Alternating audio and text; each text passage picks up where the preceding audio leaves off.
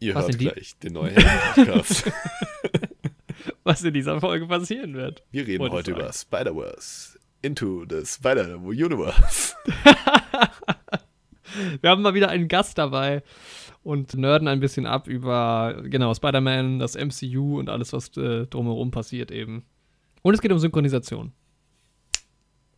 Hast du gerade geschnipst? Ja. Nice. Geiler Effekt. Viel Spaß. Tschüss. Neue.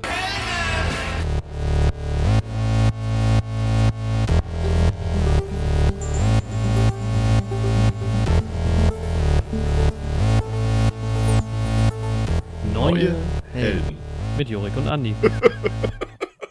ich habe auch immer noch nicht ähm, Into the Spider-Verse gesehen. Ja, wenn wir den dann beide mal geschaut Da ist der, haben, da kommt der vor, oder? Ja, da können wir dann auch gerne mal eine Folge drüber machen. Wir hatten jetzt den Anfang geschaut, meine Freundin und ich, waren dann aber zu müde, da haben wir entschlossen, den dann nochmal richtig zu schauen. Ja. Ähm, ja. Bevor man dann einschläft, aber bisher kann ich sagen, der Animationsstil gefällt mir sehr. Aber das konnte ich auch schon anhand des Trailers sagen, von daher Ja, der hat noch Oscar, Oscar gewonnen, zum Ja. Beispiel. ist auch schon sehr cool. Ich freue mich drauf. Ein guter Freund von uns beiden weiß den Film ja auch sehr zu schätzen. Echt, Und- wer? Hm, Der, unser Hamburger Freund. Ja. Ja. Der Jens. Und da vertraue ich Oh ja, auch auf die Mann. Meinung. Kann man mal ein Name-Dropping hier machen an der Stelle. Jetzt kennt ihr sogar seine Stadt, in der er lebt. Oh. Könnt, ihr, könnt ihr mal weiter recherchieren. ja, genau, ja. Der wollte auch mal im Podcast dabei sein. Wir haben uns Vielleicht, auch immer noch nicht auf ein Thema geeinigt. Vielleicht einfach der Film. vielleicht tatsächlich einfach der Film. Ja, wir werden sehen. So, dann bist du jetzt offiziell eingeladen. Er hört ja jede Folge. Boah, nicht schlecht. Dann gehen natürlich auch mal wieder Grüße raus. ich glaube nicht. Ich glaube leider nicht. Ja, ich habe es eben gehört. Das war ein Ausschnitt aus Folge 49 äh, aus dem Monat Juni, glaube ich. Und jetzt hat es ein paar Monate gedauert und es ist soweit. Wir begrüßen unseren nächsten Gast in diesem Podcast. Andi, bist du aufgeregt? Ich bin ziemlich aufgeregt. Ja, es wird wieder eine besondere Folge mit einem Gast. Da schwingt immer noch mal ganz andere Stimmung mit. Ja, es ist was anderes. Es ist ja eigentlich erst der zweite Gast so richtig in diesem Podcast. Genau. Und dieser Gast heißt Leon und kann sich gerade mal kurz selbst vorstellen. Hallo Leon. Moin, moin. Jo. Wieso bist du, wieso bist du in diesem Film-Podcast? Also, man kann es, glaube ich, auch schon mal so sagen. Ich wurde schon ein paar Mal erwähnt, allerdings unter anderem Namen. Ich bin der, Das stimmt. der Jens, So der in Hamburg Rück, in wohnt. diesem Genau, in dieser Rückblende eben. Ach so, ja, Da hat man, da habe ich auch, da wurdest du auch nicht Leon genannt, aber Leon ist dein bürgerlicher Name. exakt. Jens ist auch nicht mein Künstlername. Ein, Noch nicht. Noch nicht. Das ist ein Spitzname, der sich irgendwann mal etabliert hat. Ich wohne in Hamburg, das ist eine meiner größten Qualitäten. Mhm. Und ja, ich kenne mich auch ein bisschen mit Filmen aus, wenn man das. Also, ich interessiere mich auf jeden Fall sehr für Filme. Und wenn ich das so behaupten kann, habe ich Jorik an das Marvel-Ding rangebracht. Ja, das stimmt nicht ganz. Zusammen mit behauptest mir dann immer. natürlich. Ja, gut. Nee, das stimmt. also, Ja, ich weiß es gar nicht. Aber da- also ja, das stimmt. Ich habe den ersten MCU-Film so richtig bewusst mit dir zusammengeguckt. Das war Iron Man Wonder. es. Nee. Wonder Woman. Guter alter Marvel-Film, man kennt ihn. Captain Marvel war das? Ja, Captain Marvel vor kurzem, aber wir haben irgendwann mal vor Jahren, Ach da so. war Iron Man Ja. 3 oder so gerade im Kino. Da waren wir mit unserer ganzen Crew unterwegs und waren im guten alten Cinemax Darmstadt, als es noch ein Cinemax war. Wart ihr nicht auch zusammen in Ant-Man? In Ant-Man waren wir damals auch. Ja, also ich habe ja immer mal auch MCU-Filme geguckt. Jetzt gucke ich gerade mal. Ich habe aber den ersten MCU-Film im äh, Kino, habe ich glaube ich mit Iron Man gesehen einfach. Noch bevor wir uns alle kannten. So. Der war früh. 2008. Nicht schlecht, Jorik. Da war ich noch Ja. nicht im Kino. Im ersten Iron Man. Nee, ich auch Was nicht. war euer erster MCU-Film im Kino? Boah, Im Kino war es bei mir tatsächlich der erste Avengers. Krass. Oder ein guter Captain Einstieg. in. America. Ich überlege gerade.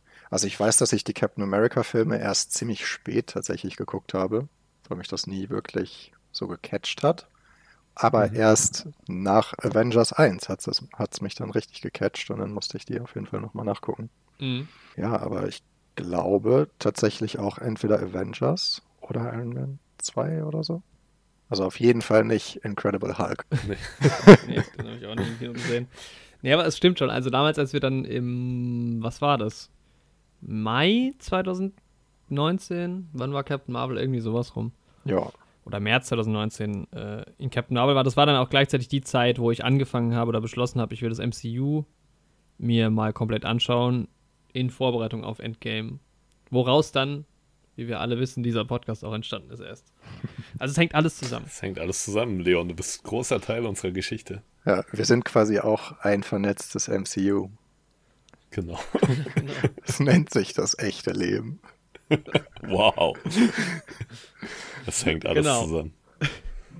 Und es soll eben in diesem Podcast heute um Spider-Man gehen. Spider-Man äh, Into the Spider-Verse oder auch im Deutschen Spider-Man A New Universe, was Ja, ein einer dieser tollen Filme, wo man den englischen Namen im Deutschen nochmal durch einen anderen englischen Namen ausgetauscht hat.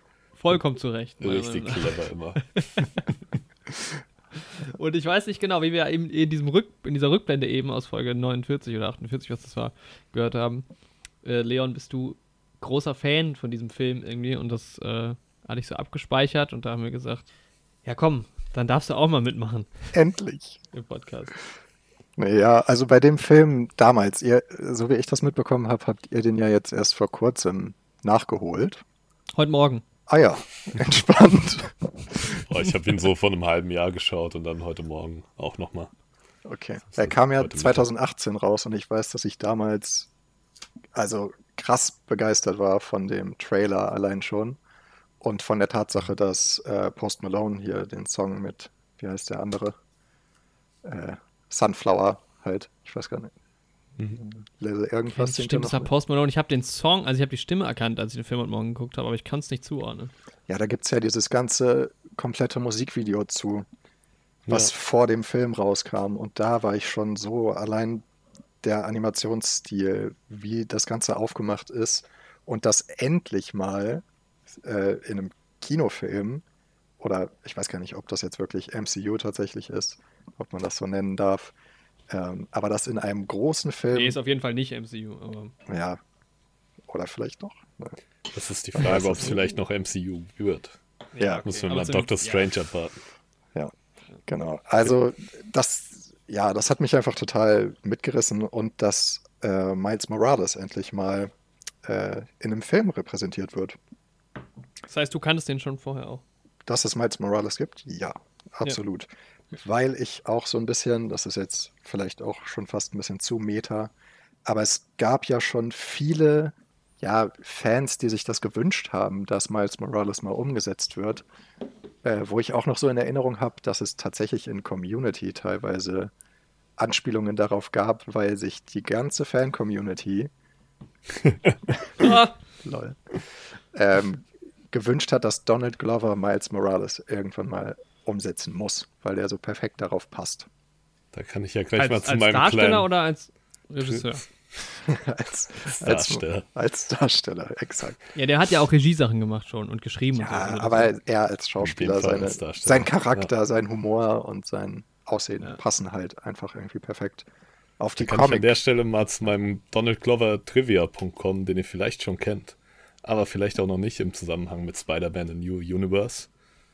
Und zwar gibt es da ja auch die Figur Wollen wir uns darauf einigen, das ganze Spider-Man Into the Spider-Verse zu nennen? Ja, Können wir auch bitte, machen. Ja. bitte. Also, Into the Spider-Verse, ne? Spielt ja dann Mhm. auch der Onkel von Miles Morales, Morales eine Rolle. Und der kommt ja auch schon vor in Spider-Man Homecoming. Gespielt von Donald Glover in dem Fall. Ah, Exakt. Aber bei Spider-Verse gesprochen von Mahershala Ali. Genau. Aber im MCU gespielt von Donald Glover. Und wenn man in Spider-Man Into the Spider-Verse bei Minute auch sagen. 9, okay, das sollte Leon erzählen, dann darfst du das als Gast jetzt auch mal erzählen und ich halte mich da zurück. Also, das, das war auch einer der Punkte. Wir haben gerade in der Vorbesprechung kurz einmal genannt, dass wir beide einen Punkt haben, der extrem krass überraschend und versteckt ist, der einem nicht auffällt, wenn man den Film gu- guckt. Und wir Genau. wollten es uns nicht spoilern, natürlich selbst gegenseitig in der Vorbesprechung. Und jetzt haben wir denselben Punkt. Sehr schön. Und ich bin mir ziemlich sicher, was Andi sagen wollte, ist, dass, ich weiß jetzt nicht, du meintest Minute 9. genau, Minute 9 und 40 Sekunden. Alles klar. also exakt dahin spulen. Das ist die Szene, wo Miles zum ersten Mal zu seinem Onkel geht. Und da klettert er ja so durchs Fenster rein über die Feuertreppe. Und sein Onkel steht in der Küche oder so und macht sich da irgendwas. Und man sieht aus der Perspektive, im Hintergrund Miles in das Fenster reinkrabbeln, aber man sieht auch einen Fernseher. Und auf dem Fernseher ist die vercommicte Version ähm, eines Intros von Community, wo Donald Glover als Anspielung darauf ähm, einen Spider-Man-Anzug trägt in diesem Intro. Einfach so ein geniales Easter Egg. Äh, Echt, wirklich. Ich, so klasse. ich, ich habe auch gestern mit meiner Freundin noch mal den Film geguckt und da ist es mir tatsächlich zum ersten Mal aufgefallen. Vorher habe ich da nie drauf geachtet. Und als ich das gesehen Ja. habe, war ich echt so, warte mal, das kann doch nicht sein. Das kann doch nicht sein, dass sie das über so viele Ebenen jetzt quasi wieder da einbauen. Das ist Seit zwei extrem Meter. krank. Das Ja. ist so cool. Ja, mir ist es tatsächlich gar nicht selbst aufgefallen. Mein guter Freund Marvel Max, der hier auch schon öfter mal Anklang gefunden Yes. hat, der hat mich darauf hingewiesen. Und endlich geht es im. Zusammenhang mit Marvel Max auch mal um eine Marvel-Sache. Weil meistens, wenn ich von Marvel Max erzähle, hat die Sache irgendwas mit DC zu tun. Ja. Wie der Name auch anmuten lässt. Genau. Also, ja, aber me- das ist halt ein sehr, sehr cooles Easter Egg. Man, man kann sich jetzt als Zuhörer und Zuhörerin schon mal darauf einstellen, dass ich relativ wenig zu sagen habe in diesem Podcast, weil ich einfach nicht, gar nicht so drin bin in äh, dieser ganzen Spider-Man-Nummer generell nicht. Und auch nicht so viel Trivia habe und sowas, aber ich kann ja vielleicht ein bisschen ob objektive, objektiv, objektiver. Objektiver? Ist das richtig? Klingt gerade seltsam. Ja, müsste Ähm. richtig sein. Kommt drauf an, was du als nächstes noch sagst. Was ich gerade interessant finde, ich bin gerade bei Netflix und habe da, also wer Spider-Man äh, Into the Spider-Verse noch nicht gesehen hat, ich habe äh, mir die Blu-ray zwar geholt und dann ist eine Woche später kam er auf Netflix. Aber ja, ist auch ganz nicht verkehrt, die Blu-ray von dem Film zu haben. Ähm, da sehe ich jetzt ja auch Spider-Man Homecoming und da ist irgendwie das Vorschaubild bei Netflix schwarz-weiß. Sieht sehr abgefahren aus. Genau, ja, aber lass uns noch mal so ein bisschen zurückrudern, bevor wir über diesen Film reden. Ich habe nämlich noch ein bisschen was zu sagen. Wir haben ja über Queen's Gambit letzte Woche gesehen. Äh, Leon, du hast gesagt, du hast ihn nicht geguckt, ne, die Serie. Nee, noch nicht. Ist, äh, kann ich jedem nur ans Herzen legen. Mm, Und die geht halt extrem durch die Decke. Die hat irgendwie extrem viele Rekorde gebrochen jetzt auf Netflix, was irgendwie vielleicht eine Erwähnung wert wäre. Also hat irgendwie, äh, war irgendwie in 93 Ländern unter den Top 10 auf Netflix, in 60 davon auf der Nummer 1. Geht ganz schön ab und ich muss auch sagen, ich habe seitdem, wir haben ja letztes, letzte, letztes Mal schon ein bisschen über Schach geredet und ich bin jetzt voll in diesem Schachding drin. Ich weiß nicht, Andi, wie es dir geht, aber ich gucke mir mittlerweile wirklich so Schachvideos an und für mich ist so ein komplett neues, so ein komplett neues Gebiet hat sich eröffnet, auch von so Schachstreamerinnen habe ich irgendwie gestern dann entdeckt und, und so Leute, die also so voll abnörden auch. Und ich gucke mir auch diese Videos an und ver verstehe auch nicht alles natürlich, aber es ist trotzdem irgendwie interessant. Ja, geht mega ab, Chess gerade. Ja, Schach hat irgendwie sein Comeback, aber schon vor der Serie auch. Und jetzt dadurch Ja. natürlich nochmal verstärkt. Ja, ich glaube, jetzt geht's halt so richtig ab. Da sieht man ja auch mal Schachstreamer, wieder- die kamen auch schon im Sommer auf irgendwie dieses Jahr. Das ging Mhm. ohnehin, hat das die Runde gemacht, das Spiel. Ist auch ein cooles Spiel, Schach. Da sieht man auch mal wieder, wie stark die Medien dann doch irgendwie die Gesellschaft beeinflussen bei sowas. Ja. Allein so Ja, einen Trend voll. wieder so zu boosten und an der Tatsache, dass du, den ich echt nicht für jemanden gehalten hätte, der sich für Schach interessieren könnte überhaupt, jetzt anfängt, äh, Schachstreamer zu gucken. Das ist sehr absurd, finde ich. Ja, ich bin ja so ein Fan von Brettspielen. Ja, von so Brettspielen, Spiele auf Backgammon irgendwie ganz gern. So diese gediegenen Spiele sind halt irgendwie geil. Wobei, wenn man die, sich diese Schachprofis anguckt, da ist nichts gediegen. Also wenn die in so, einem, in so einem Wettbewerb sind und dann teilweise irgendwie nur noch so eine Minute auf der Uhr haben und so extrem schnell spielen, das ist krass. Also das ist einfach nicht verständlich für einen Normalsterblichen. ähm, ich sehe es gerade. Also Rekord waren 62 Millionen Haushalte in im ersten Monat äh, haben die Serie geschaut.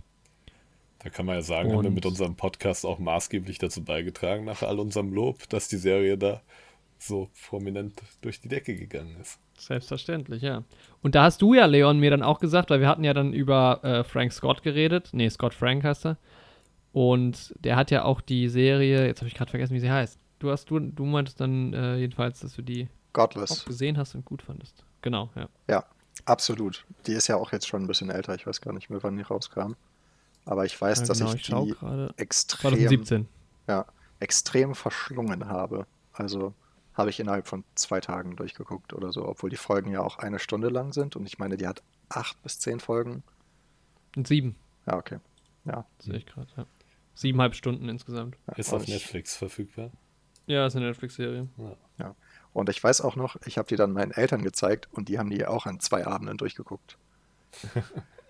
weil sie das auch Ja. so mitreißend, also weil das einfach einen so packt und es so spannend ist und weil jede Folge auf einem, ja, schon Cliffhanger endet, aber auch nicht einem schlimmen Cliffhanger, sondern Mhm.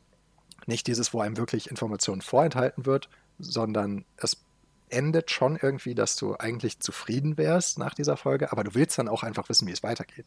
Das ist so Ja. im Kontrast zu diesen fiesen Cliffhangern, wo man, Mhm. wo einfach so der Cut ist und dann heißt es, jo, mehr seht ihr dann in der nächsten Folge. Das war aber bei Queen's Gambit fand ich auch so, dass man einfach wissen wollte, wie die Story weitergeht.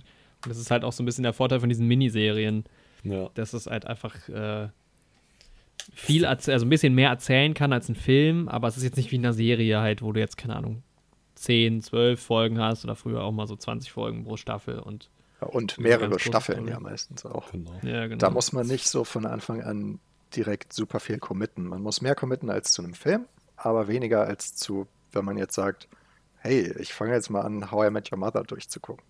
ja, wobei das ist ja das Sitcom. Ja, okay. Aber mit einer Aber- durchgehenden Handlung. Halt. Ja, okay, aber ich glaube irgendwie, oder Lost oder was, keine Ahnung, dann glaube ich. Ja. Ja, man, man Ja, also Godless hat immerhin auch äh, irgendwie drei Emmys gewonnen, hat eine 8,3 Wertung, ist vielleicht auch was für einen Podcast mal. Ja, Äh, können wir mal ein Auge Monaten. drauf lassen. Ja, Auf genau. Godless. Ja, und was mir noch aufgefallen ist zu Queen's Gambit, oder was ich dann, ich habe dann so ein bisschen informiert, das wurde ja zu großen Teilen in Berlin gedreht, was ich ganz interessant fand. Was halt irgendwie auch so logisch ist, wenn man so überlegt, da hat diese Location, die halt irgendwo innen spielen, also die ganzen Hotellobbys und so, auch dieses Waisenhaus ist einfach so ein Berliner Schloss, also außerhalb von Berlin, aber so da. Aber was ich dann krass fand, zum Beispiel diese ähm, Szenen, die in Moskau spielen, die spielen halt auch einfach, ich glaube, die heißt Karl-Marx-Allee in Berlin. Das ist halt, ja, so Sowjetbauten, die da halt stehen. Und irgendwie ist es ja logisch, dass man das dann da auch gut drehen kann. Aber finde ich irgendwie abgefahren. Ja, ist spannend so auf jeden viel- Fall. Haben ja schon festgestellt im. Podcast, dass das Production Design unter ja, der Leitung von einem Stimmt. Deutschen entstanden ist im Podcast. Ja, und Ja. Kostüm ja auch. Ja, Genau. jetzt ergibt das auch alles Sinn. Aber. Uli Harnig war es, der Ah ja. das Production Design verantwortete. Ja, da schließt sich wieder der Kreis. Wir schließen hier so diverse Kreise Wir heute. schließen viele Kreise. Er sieht Gefällt nur mir. auf ganz ausgewählten Bildern aus wie Matthew Perry. Genau. Und Kostümdesign war Gabriele Binder. Die hat aber interessanterweise nur sechs Episoden gemacht und nicht sieben, die Ja. die Serie hat. Ja, weil okay, in, in der letzten Folge sind alle nackt. Ja, hat man es nicht gebraucht. Gab es kein Kostüm. Ja, so viel noch zu Queen's Gambit. Ansonsten ist bei mir nicht so viel passiert die Woche. Ich habe angefangen, Gravity, Gravity Falls zu gucken. Ah, sehr schön. Bei welcher Folge bist du? Ich habe zwei Folgen nur Na, geschaut. okay. Wie gefällt's dir? Mm, ich weiß noch nicht ganz, aber ich schon lustig irgendwie. Leon, hast du Gravity Falls geschaut? tatsächlich noch nicht, obwohl ich sehr viel Gutes gehört habe immer. Ja, ich kann es auch nur empfehlen. Also es ist auch, zwei Staffeln sind das ja und die erzählen dann irgendwann auch eine zusammenhängende Handlung. Also du kannst die Folgen auch so Ah, ein bisschen okay. für sich schauen. Aber ja, so gerade wenn es dann am Ende von Staffel 1 geht, hängt dann immer mehr zusammen. Und das ist eigentlich ziemlich cool. Also es ist irgendwie ja eigentlich primär auch eine Kinderserie, aber die halt auch sehr gut von irgendwie Erwachsenen geschaut werden kann. Sehr viel Liebe steckt da drin in der Serie. Habe ich auch Ich hab vor halt noch nicht- zwei, drei Wochen mal wieder reingeschaut. Kann man immer mal wieder schauen. Mm. Ich fand das halt schon auch unterhaltsam, aber ich habe noch nicht so ganz das Besondere irgendwie jetzt gefunden dran. Ja, das kommt aber noch. Okay, dann gucke ich mal weiter. Also ich habe äh, die Woche, oder okay, vor zwei Wochen, was ich gerade als absurdes Beispiel für Commitment einer Serie gucken genannt habe, habe ich tatsächlich jetzt mal angefangen, How I Met Your Mother von vorne auf Englisch zu gucken. Ja, Nicht verkehrt. Ja, habe ich tatsächlich noch nie. Ich kenne auch jede Folge, Mhm. aber nie im äh, chronologischen Zusammenhang und wie gesagt noch nie in Originalfassung. Äh, Fassung. Ja, Aber ist ich- auch ja, nochmal was anderes so. Also gerade was so viele Wortwitze und sowas angeht, die dann auch oft mal untergehen im Deutschen. Tut weh, was? hä? Oder die mit tut weh, was hör übersetzt werden. aber ich mag auch die deutschen Stimmen. Also ich bin auch so ein bisschen dran gewöhnt, aber mittlerweile habe ich die Serie so oft auf beiden Sprachen geschaut. Ich glaub- Ja, das, das wusste ich ja von dir auf jeden Fall schon. Das hat man auch über die Jahre, die wir uns kennen, immer mal wieder mitbekommen. So. Ähm, deswegen ist es mir auch irgendwie mal wieder eingefallen, Deswegen Mhm. habe ich da dran gedacht. Aber wie du auch schon sagst, ich, die deutsche Synchro ist eigentlich top. Also Ja, ich finde, das gibt sich auch nicht viel. Also von der, von den Stimmen habe ich das oft so, dass ich eine, sei es, also egal wie rum, wenn ich jetzt, ich habe Iron Man oder die ganzen äh, Marvel-Filme meistens auf Deutsch geguckt. Mhm. Und wenn ich jetzt auf einmal Iron Man auf Englisch gucken würde, würde es mir Mhm. wahrscheinlich sogar komisch vorkommen. ja man Weil ist ich halt so- irgendwann so gewöhnt an die Stimmen. Ja, so nostalgisch irgendwie an diese Stimme gewöhnt bin. Ja, Ähm, aber das hatte ich bei How I Met Your Mother tatsächlich gar nicht so sehr, weil die Stimmen sich sehr ähneln, finde ich. Hm. ja, haben sie auf jeden Fall gut gemacht so. Wo das Voice-Acting nicht so gut ist, ist bei Friends. Das stimmt. Boah, Friends ist übel. Also das ist wirklich auf Deutsch, finde ich, irgendwie schlimm, die Serie. Ja. Habe ich nie Aber das Ding ist ja auch, andersrum ist es ja viel schlimmer, weil du andersrum ja nicht nur den Effekt hast, dass du andere Stimmen hast, sondern dass du plötzlich synchro, also wenn du nur, ich gucke ja eigentlich, weil alles was auf Englisch ist, nur im O-Ton und wenn du, die Synchros sind ja eigentlich zu 90, 99 Prozent in Deutschland echt gut. Ja, Und wenn man dann einen Film guckt, der synchronisiert ist, ist es im ersten Moment so seltsam, weil du halt eine, eine Stimme halt äh, über einem Mund hast oder über einem Schauspieler, wo du vielleicht auch weißt, wie er sich anhört. Äh, und das passt halt nicht ganz zusammen. Also das, ich finde so, wenn man dann so einen ganzen Film guckt, dann nach ein paar Minuten oder einer halben Stunde oder sowas, ist das dann auch nicht mehr so. Aber im ersten Moment ist es schon sehr seltsam, weil es einem so absurd vorkommt, dass man nicht die Stimme vom Schauspieler hört, sondern da redet jetzt jemand drüber. Ja, wobei es so manche Schauspieler gibt, die dann irgendwie auch in meinem Kopf schon so mit ihren deutschen Stimmen irgendwie verschmolzen sind. So wie Manfred Lehmann bei Bruce Willis. Mhm. Also ich weiß nicht, irgendwie gehört das für mich mittlerweile so zusammen. Ja, das rührt ja auch daher, dass die Leute so lange schon für diese Rolle arbeiten, weil es Ja. natürlich genau eben den Effekt hat, wenn du einen Schauspieler siehst in einem Film und den dann siehst in einem anderen Film und der hat auf einmal eine andere Stimme, dann bist du so disconnected. Mhm. Und Fluch der Karibik. Das stimmt. Spider-Man A New Universe. Ich sag's gerade bewusst den deutschen Titel, weil da wurde die Stimme von Jake Johnson, nee, da komme ich später nochmal drauf zu sprechen, auf die deutsche Synchronisation von Spider-Man. Äh, Ja, wie habt ihr das jetzt geguckt? Also Andi ist ja, wobei das in letzter Zeit auch nicht mehr so ist. Andi guckt ja normalerweise viel auf Deutsch, aber in letzter Zeit guckst du auch immer mehr auf Englisch. nee, ich gucke meistens beides, tatsächlich. Und so auch diesmal wieder. Ich habe den vor einem halben Jahr mit Marvel Max auf Deutsch geguckt und diesmal auf Englisch. Naja. Ja. Wie ist es bei dir, Leon? Ich habe den ungefähr vier oder fünfmal geguckt, aber jetzt zuletzt auf Deutsch. Mhm. Ja, ich habe das mit meiner Freundin heute Morgen geguckt und sie meinte halt dann auch, ähm, wir können ja auch auf Deutsch gucken und dann meinte ich, naja, es ist ja bei Animationen jetzt nicht, nicht so, dass das egal ist, sondern dass ja meistens äh, erst die Stimmen aufgenommen werden und das schon auch ein bisschen passt, also so ein Mahershala Ali oder sowas, den man dann auch kennt, den finde ich ja dann irgendwie schon cool als Stimme. Wobei es jetzt in dem Fall äh, nicht so eine Riesenrolle war. Und da habe ich dann schon gesagt, nee, ich würde den doch lieber gerne im O-Ton, weil es ist halt einfach irgendwie das Original, keine Ahnung. Also, ich weiß jetzt nicht, wie es immer so ist. Es gibt ja bei manchen Animationsserien ist das, glaube ich, ein bisschen krasser, dass erst die Stimmen aufgenommen werden und dann dazu animiert wird. Ähm, Ja. Gibt es auch ganz viele Unterschiede. Es Ja. kommt auch irgendwie auf den Animationsstil an, wie sehr die Lippenbewegungen dann auch wirklich dazu passen. So. Ja, ist, ist es nicht sogar bei manchen Sachen mit Motion Capturing auch fürs Gesicht? Ja, einige. Immer mehr auf jeden Fall. Ja, vor allem bei den 3D-animierten Sachen dann ja größtenteils. Ja, Mhm. genau. Ja, wir können ja mal über die Synchronisation sprechen. Oder habt ihr noch was unabhängig zum Spider-Man Into the Spider-Verse? Nee, weil wir irgendwie jetzt mir auch gerade auffällt, dass die Aufnahmen, die letzte und die jetzige, relativ nah beieinander sind. Ich habe nur noch einen James Bond-Film geguckt, aber dazu dann mehr in meinem James Bond-Podcast, Genau. Ich habe sonst irgendwann kommen wird.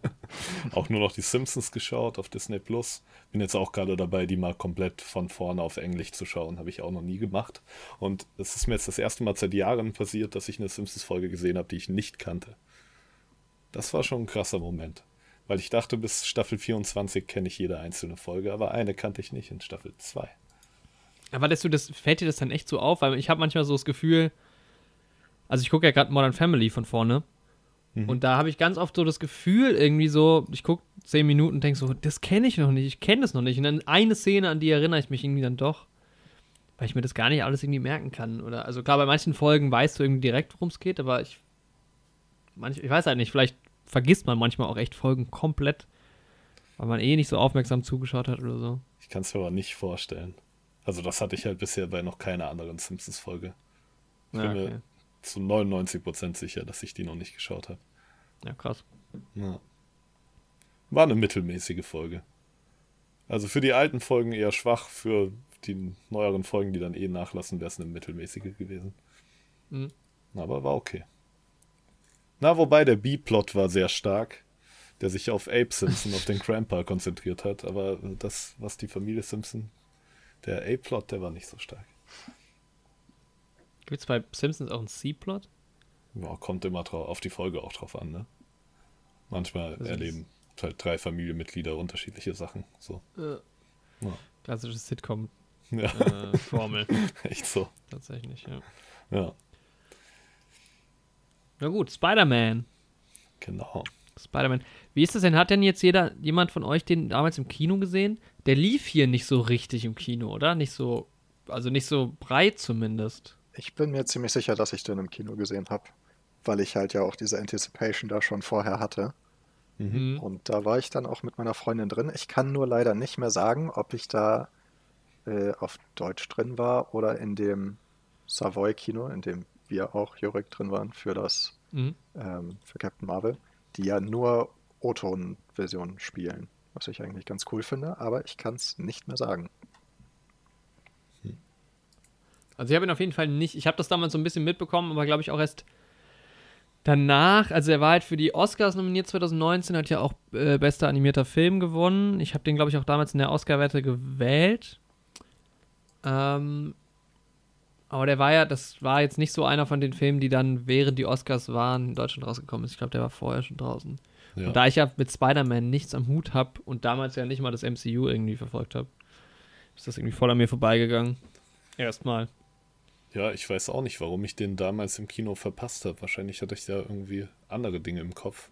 13. Dezember ist der in Deutschland, wohl erschien 2018 noch. Ähm, ja, ist irgendwie an mir vorbeigegangen, obwohl ich ja eigentlich ein relativ großer Spider-Man-Fan bin. Aber mir war diese Miles Morales-Sache war mir noch nicht so vertraut. Also mir war schon bewusst, dass es den gibt irgendwie. Ich habe mich auch mal mit ein paar anderen Leuten damals in der Schule dann auch mal immer mal über Spider-Man unterhalten so und kannte den daher. Ähm, aber ja, für mich war immer Peter Parker so Spider-Man. Und Miles Morales musste mich auch erst überzeugen irgendwie, auch mit dem Film. Aber Mhm. ob er das geschafft hat, das erfahrt ihr noch von mir im Laufe dieser Podcast-Episode. Aber ja, Ja. der ist damals an mir vorbeigegangen, der Film.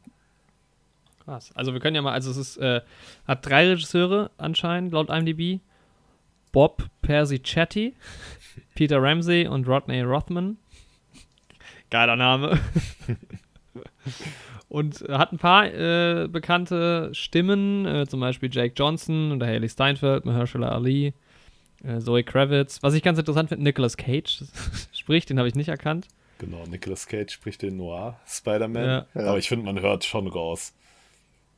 Also, ich wurde halt darauf hingewiesen, dass es Nicolas Cage ist. Als ich den Mhm. im Deutschen geschaut habe, hat Marvel Max mich darauf hingewiesen, dass im Englischen Nicolas Cage den spricht. Deswegen habe ich heute besonders darauf geachtet. Und wenn man es weiß, dann hört man es auf jeden Fall. Ja, was ich sagen wollte zu Jake Johnson, der ja den Peter B. Parker spricht, den man so kennt aus den ursprünglichen Spider-Man-Filmen. Der wird nicht von seinem. Nee, ähm, man kennt Peter A. Parker. Peter Parker kennt man. man kennt Ja, Peter ja nicht Parker. Peter B. Parker. Peter B. Parker kennt man theoretisch nicht. Aber das ist so. schon so am erst ehesten der Peter Parker, der die Zukunftsversion weiß, von dem Peter Parker aus den Sam Raimi Spider-Man-Filmen verkörpert. Wer den So. Film übrigens nicht kennt, äh, ich würde sagen, wir bleiben erstmal spoilerfrei. Genau, wir versuchen es. Ja. Was ja ziemlich schwer bei dem Film ist eigentlich. Das ist schon schwierig, ja. Naja, wenn man geübter Filmreviewer ist, dann ist das relativ einfach. Was ich ja absolut bin. Auf jeden Fall wird er von Jake Johnson gesprochen, Peter B. Parker. Und der hat nicht seinen Standard-Synchronsprecher im Deutschen. Tim Knauer spricht den da normalerweise. Auch in Und der ist auch oft vorgekommen schon im Podcast. Ja, der ist oft vorgekommen, weil ich das immer wieder anspreche, dass ich seine Stimme so aus New Girl gewohnt bin, in seiner Rolle als Nick Miller, wo er von Jake Johnson gespielt wird und dann halt eben von diesem Tim Knauer gesprochen wird. Und ich habe diesen Film auf Deutsch geschaut, hatte den Hinweis bekommen, dass der eigentlich im Englischen von Jake Johnson gesprochen wird. Und war dann die ganze Zeit genervt, dass er nicht von Tim Genauer gesprochen wird. Im Deutschen. Ja. Obwohl es bei einer animierten Figur gar keinen Unterschied macht, weil das nicht der Schauspieler ist. Aber ja. ich finde, die Stimme hätte sehr gut zu dieser Version von Peter Parker gepasst. Weil diese Version von Peter Parker auch so ein bisschen an Nick Miller aus New Girl erinnert, so. Von seinem Auftreten und seinem Lebensstil her. Und ja, das, das hätte, hätte sehr gut funktioniert. Finde ich schade an der Stelle, aber gut. Das nur so nebenbei. Was ich hier gerade noch sehe, Miss Caleros, wer auch immer das ist, keine Ahnung, wird gesprochen im, im Original von Natalie Morales. Das ist doch cool. das ist echt ziemlich cool. Und Miles Morales wird übrigens von Shamaik, Shamaik Moore gesprochen. Habe ich noch nie gehört. Nee, habe ich vorher auch noch nicht gehört. Im Deutschen aber, da wird er von Marco Eser gesprochen. Und der hat auch eine Synchro-Rolle in Spider-Man Far From Home übernommen. Oha. Ja, heute haue ich die Synchro-Trivia auch raus, ne? Aber ja, diesmal passt halt auch alles sehr gut. Aber er, ähm, ich habe mir hier Können auch. uns gerne auch mal eine eigene Folge widmen. eine schöne Synchro-Folge einfach. Aber mal. die synchronisieren wir. die kommt dann auf Englisch raus. oh Gott. Aber er übernimmt nur eine kleine Synchro-Rolle. Dieser, ähm, die haben ja in Spider-Man Far From Home in der Highschool diesen kleinen Nachrichtensender. Ah, ja. Und der synchronisiert diesen Host davon, den Moderator.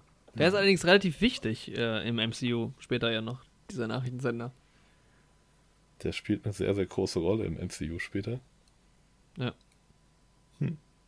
Also zumindest bei, ja, ja doch, ich würde sagen, äh, in Far From Home beginnt es ja quasi mit dem.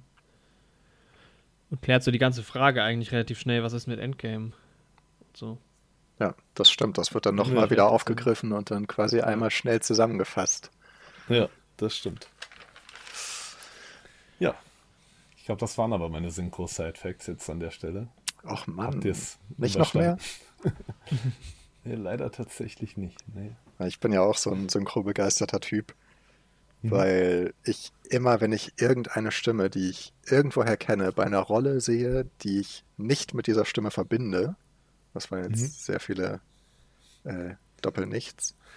Aber ähm, ich glaube, man weiß, was ich meine.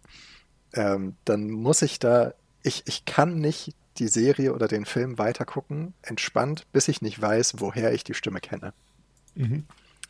Und ähm, ja, meine Freundin ist dann teilweise auch ein bisschen davon abgefuckt, aber sie ist dann genauso überrascht oder erleichtert, wenn ich dann rausgefunden habe, wer das, woher ich die Stimme kenne. Mhm.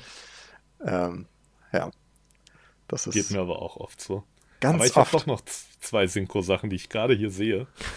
Ich weiß nicht, ob ihr bis zur Post-Credit-Scene geschaut habt. Ja, ähm, ja. Will ich auch nichts vorwegnehmen, aber da spricht Oscar Isaac. Das ist mir auch nicht aufgefallen tatsächlich.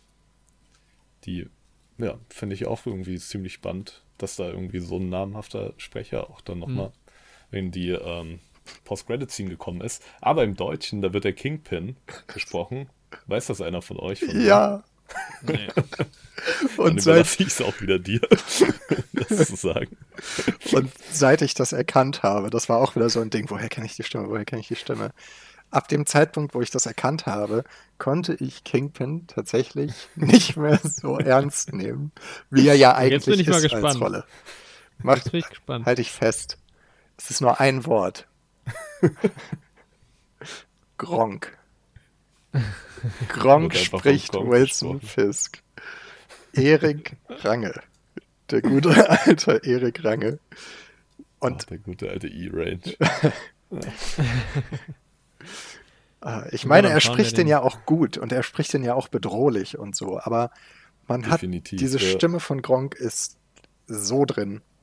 Ja, Wer ist es? Wilson Fisk? Ja, genau. Ah, Leif Schreiber, den kenne ich auch.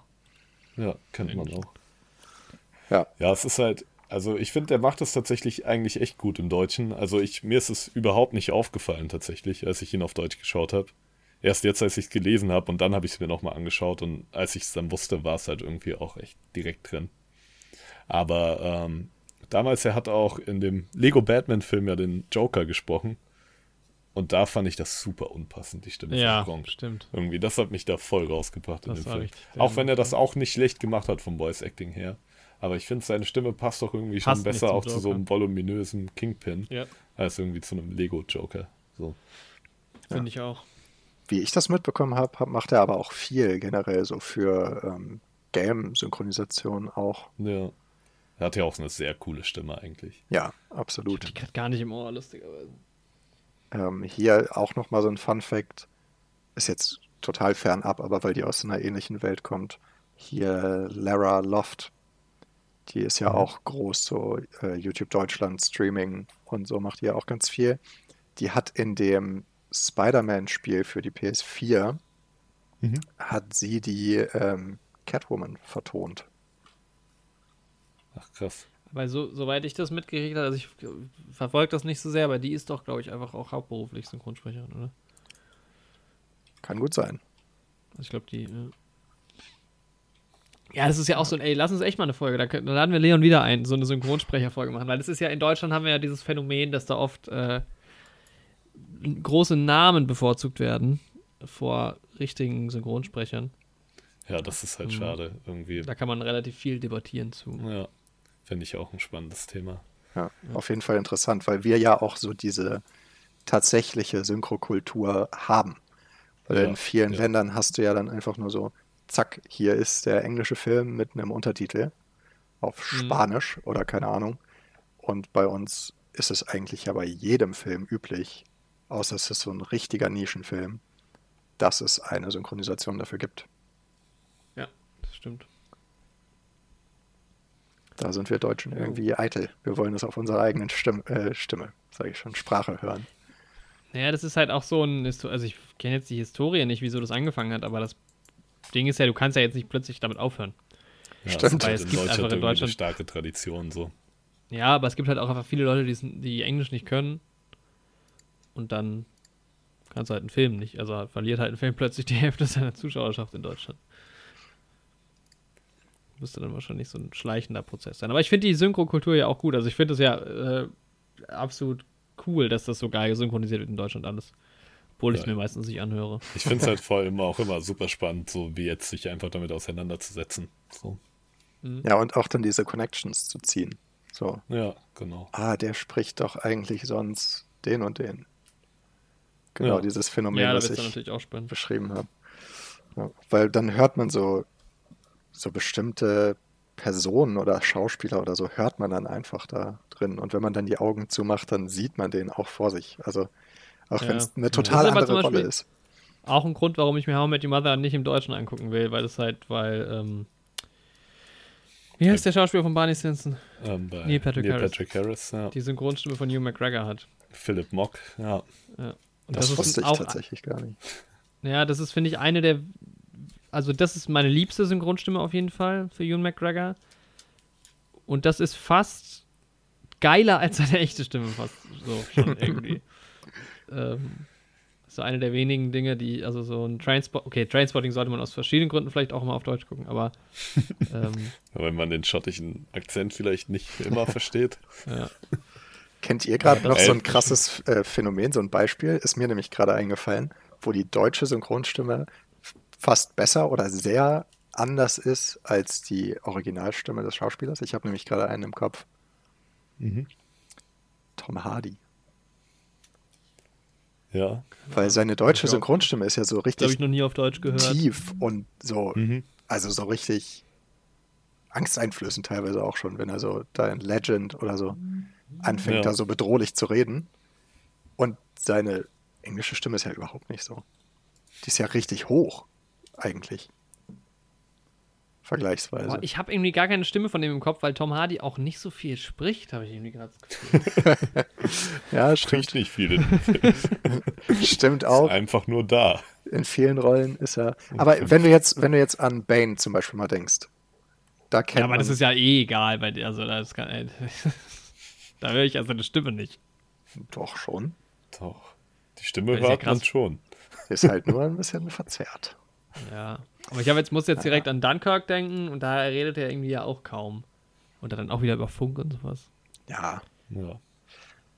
ja, schwierig. Das ist der Mann, der oft mit äh, verzerrten Stimmen redet. Ja. Der Mann der tausend Stimmen. Also ich finde, ich finde es fast ein bisschen schwierig, über diesen Film zu reden, weil der ja vor allem durch seine großartige Animation irgendwie so heraussticht. Und ich hatte so ganz oft, während ich den Film geguckt habe, also es ist ja eh immer so ein bisschen schwierig, dadurch, dass ich auch gar nicht drin bin in diesem äh, Animationsfilm-Ding. Und wir hatten ja diese äh, 30-Day-Film-Challenge mal gemacht. Und da hatte ich ja als Lieblingsanimationsfilm ich glaube, Incredibles 2 genannt, in fälschlicherweise, weil mir dann später nochmal ein anderer Film eingefallen ist, aber ich würde jetzt auf jeden Fall diesen Spider-Man-Film auf meinen, auf meinen Platz 1 quasi aus Animationsfilme angeht, setzen, von den fünf Animationsfilmen, die ich halt geguckt habe im Leben. Und ich finde es natürlich irgendwie schwierig, wenn du jetzt auf einzelne Punkte eingehst, das so ein bisschen zu. Also, es ist natürlich nicht eins zu eins vergleichbar mit einem äh, Realspielfilm, also sowas wie Kamera und so muss man natürlich vielleicht ein bisschen anders sehen. Du hast jetzt natürlich auch keine, keine Ausstattung und dazu hast du aber dann irgendwie Zeichenstil, was aber auch wieder sehr subjektiv sein kann.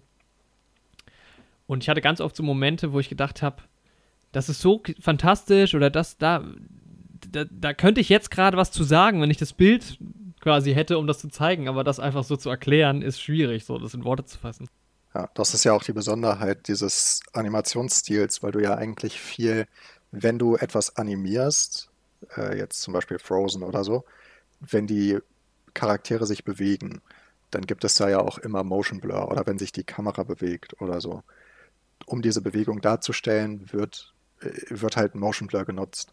Und die haben das absichtlich so gemacht, dass jeder Frame äh, so ist, dass du ihn wirklich anhalten könntest und in ein Comicbuch reindrucken kannst jeder Frame dieses gesamten Films ist so aufgebaut. Ja, und ich glaube aber auch, dass die, Fra also nicht die Framerate wird wahrscheinlich schon in 24 äh, Frames sein, aber es hat zumindest so einen Stil, der so einen leichten, also so einen leichten Stop-Motion-Stil quasi, wie früher halt äh, Sachen auch, also Disney-Filme oder so animiert wurden. Als wäre es halt jedes Bild gezeichnet. Ja, genau. Ja. Das sieht man auch relativ deutlich raus. So. Ja. Da habe ich auch noch mal einen Fun-Fact zu. Es mhm. gibt nämlich ein ganz gutes Video von äh, Cinema Insider, glaube ich wo der mhm. VFX-Supervisor und der Animation-Supervisor da ziemlich detailliert drüber sprechen. Und zwar mhm. ist die Kamera immer auf 1er animiert, also 24 Frames, und die mhm. Charaktere immer auf die Zweier, also auf 12, ah, okay. auf 12 Frames. Bedeutet, mhm. jeder zweite ah, ja. Frame bewegt sich nur, der Charakter. Mhm. Deswegen hat das auch dieses ähm, ah dieses Stop-Motion-Feel so ein bisschen. Ja, das also macht diesen Effekt. So. Okay, also ja, spannend. Dann hat, ja. hat, quasi die Kamerafahrt ist äh, smooth, ganz normal und der Charakter tatsächlich bewegt sich quasi mhm. in Stop-Motion durch die Welt. Genau. Aber das ist halt auch ziemlich cool, weil das trägt ja auch visuell dazu bei, dass sich nicht nur die Figuren irgendwie anders bewegen, sondern dass die sich auch optisch generell nochmal ein bisschen vom Hintergrund abheben. Und das deckt sich ja dann auch mit den Comics. Da hat sich schon jemand was gedacht. Das finde ich sehr cool. Ja, man könnte die haben da schon mitgedacht, die ja, Filmemacher. Die haben dann wirklich mal, haben sie mal kurz endlich mal bemüht und da hat endlich mal einer mitgedacht. Ja, wie hat euch sonst so das Design gefallen, so das Charakterdesign und sowas, wie die Figuren aussahen? Mega nice. Sehr gut. Ja.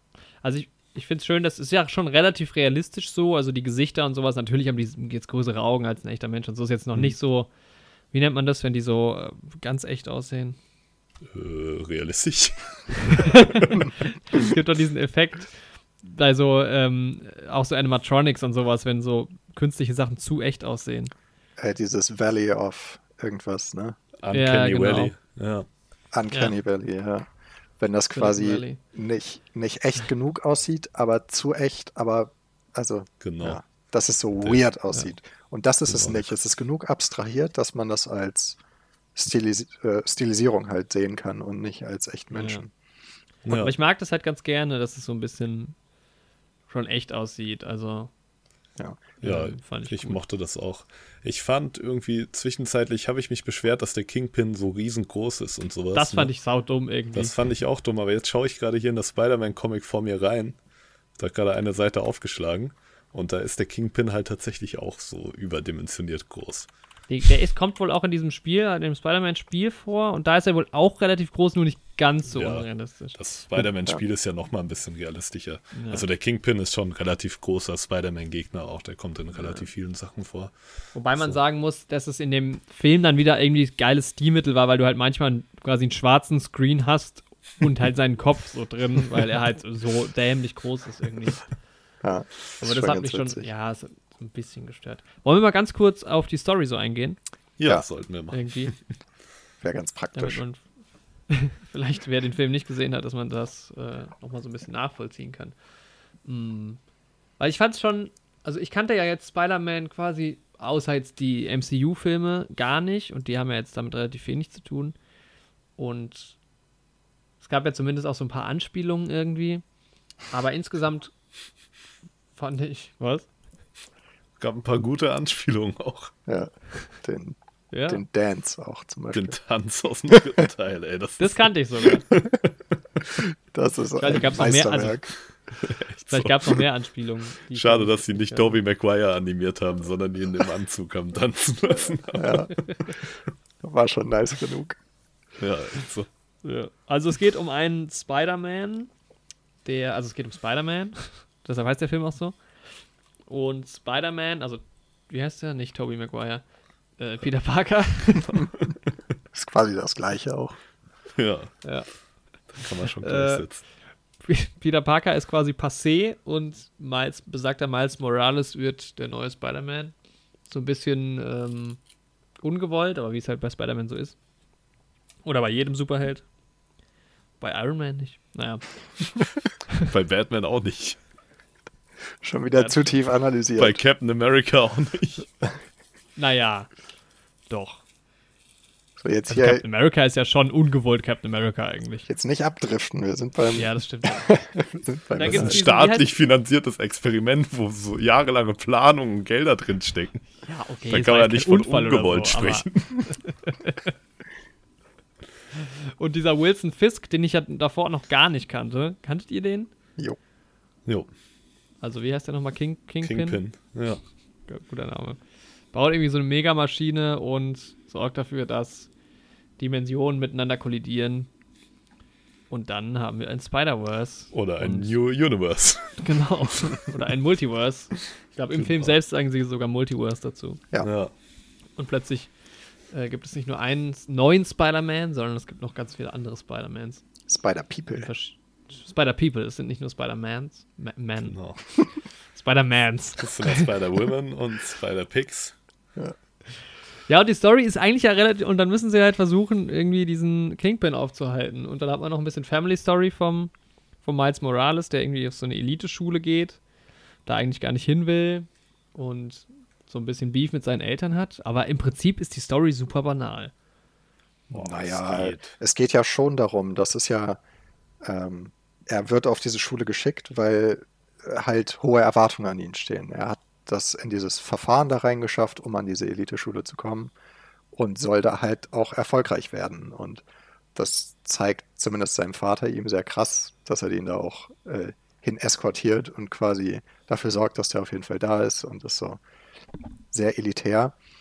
Und äh, der Film zeigt einem ja auch ziemlich gut, wie so der Stress und die Anforderungen auf dieser Schule so sind. Also das vermittelt einem ja auch Ja. durch die Bilder, die da kommen, dass es sehr nicht schön in dieser Schule ist. Aber das heißt, ist, Und- macht ja die Story nicht weniger banal. Ja, doch, weil Ich würde nicht sagen, das, das, Story banal ist. das löst ja dieses Ding aus, dass er diesen Aufsatz schreiben soll über Great Expectations. Und das äh, führt ja quasi erst dazu, dass er dann zu seinem Onkel geht und wie sich das dann alles entwickelt. Und das zieht sich so über dieses ganze Ding hin, über den kompletten Film und hat am Ende diese Auflösung, dass diese Erwartungen auch ja dann am Ende von den Spider-People ihm gegenüber ähm, so erfüllt werden müssen und was für was das mit ihm auslöst, aber dass er sich dann findet und ähm, ja trotzdem selbst alleine damit umgehen kann und dann einen Weg findet, dass er das alles schafft. Also ich Aber es ist ja im, schon. aber es ist trotzdem eine erstens so ein bisschen eine Coming of Age Story, gleichzeitig halt eine Origin Story von einem Superhelden. Also das ist ja, ich finde, das ist dann eher so der Inszenierung anzuhaften und weniger jetzt des, dem Story Arc, weil der also Story Arc ist sagen, ja es ist eine trotzdem. klassische Superhelden-Origin-Story in dem Sinne, aber banal würde ich es trotzdem nicht nennen. Naja, aber ich, ich finde banal jetzt nicht unbedingt negativ behaftet. Also ist eine klassische Superheldengeschichte ist ja banal. Ne? Also du hast einen Superhelden, der muss gegen den Bösen kämpfen irgendwie. Also und es gibt viel Fights und diese Coming of Age oder so Selbstfindungsstory ist ja jetzt auch nicht nichts super Neues. Ja gut, Und das jetzt kann auch nicht sehr komplexe Story. Aber dann kannst du das ja über fast jedes Genre sagen. Ja, dann ist Iron So. Man 1 auch banal. Dann ist ja jeder James Bond-Film auch nur banal. Ja, na, okay, ja also James Bond ist ja wohl das Paradebeispiel für banal. Ja, wenn das in deinen Augen so ist, ja, dann kann das ja sein. So. Also ich würde eher klassisch sagen. Ja, klassisch, klassisch Ist finde ich vielleicht- gut. Anderes Wort. Es ist halt nicht so klassisch, es ist nicht so negativ konnotiert wie banal. Ja, ja, aber es ist, es ist trotzdem eine simple Story. Also es ist relativ schnell zusammengefasst, worum es halt geht. Die Grundgeschichte, ja. Und was halt den Film ausmacht, ist jetzt weniger die Story, finde ich, und mehr die, die äh, natürlich einmal die optische Umsetzung, die halt ganz klar was auch ein bisschen was Neues ist und äh, halt auch einfach saugut umgesetzt. Und ich meine, klar, so was jetzt das Skript angeht und Dialoge und sowas, das, das ist dann natürlich auch, also eben diese zwischenmenschlichen Sachen, ne? Also wie, Genau. wie Miles Morales sich von Peter Parker aus der anderen Welt irgendwie dann versucht halt irgendwie Tipps geben zu lassen und halt lernen will, wie er Spider-Man wird. Ja, man kann ja sagen, die Rahmenhandlung, die ist relativ klassisch für eine Superheldengeschichte, aber die Themen, wie ihr das jetzt auch schon angesprochen habt, finde ich halt eigentlich auch irgendwie erstmal sehr großartig aufgebaut, stark inszeniert und ich finde es halt klasse, dass sie den ganzen Film über immer wieder ja, überall mit reinfließen. Das Mhm. haben sie halt echt stark gemacht. Und sie haben, sie verkaufen mir Miles Morales auch von Anfang an einfach sehr gut. Ich habe mal drauf Ja, geachtet, voll. jetzt beim zweiten Mal schauen. Ich glaube, es dauert vier Minuten. Ich kannte den Charakter, wie gesagt, vorher noch nicht so gut. Großer Peter Parker-Fan schon immer gewesen meinerseits. Aber das hat vier, fünf Minuten gedauert und man war irgendwie voll in der Welt von Miles Morales drin. Man hat diese Montage am Anfang, man hat die Musik, die er hört, man hat seinen Alltag, man sieht, dass er aus seiner gewohnten Umgebung rausgeworfen wird. Man sieht die Interaktion mit seinen Freunden auf seiner alten Schule. Man Ja. sieht die neue Schule. Man sieht direkt, wie du schon sagst, Leon, den Stress, den er hat und sowas. Und es ist auch dieser ganze Vibe, der damit schwingt, die Bilder, die Musik und sowas, die schaffen das wirklich so gut, diesen Stress irgendwie umzusetzen.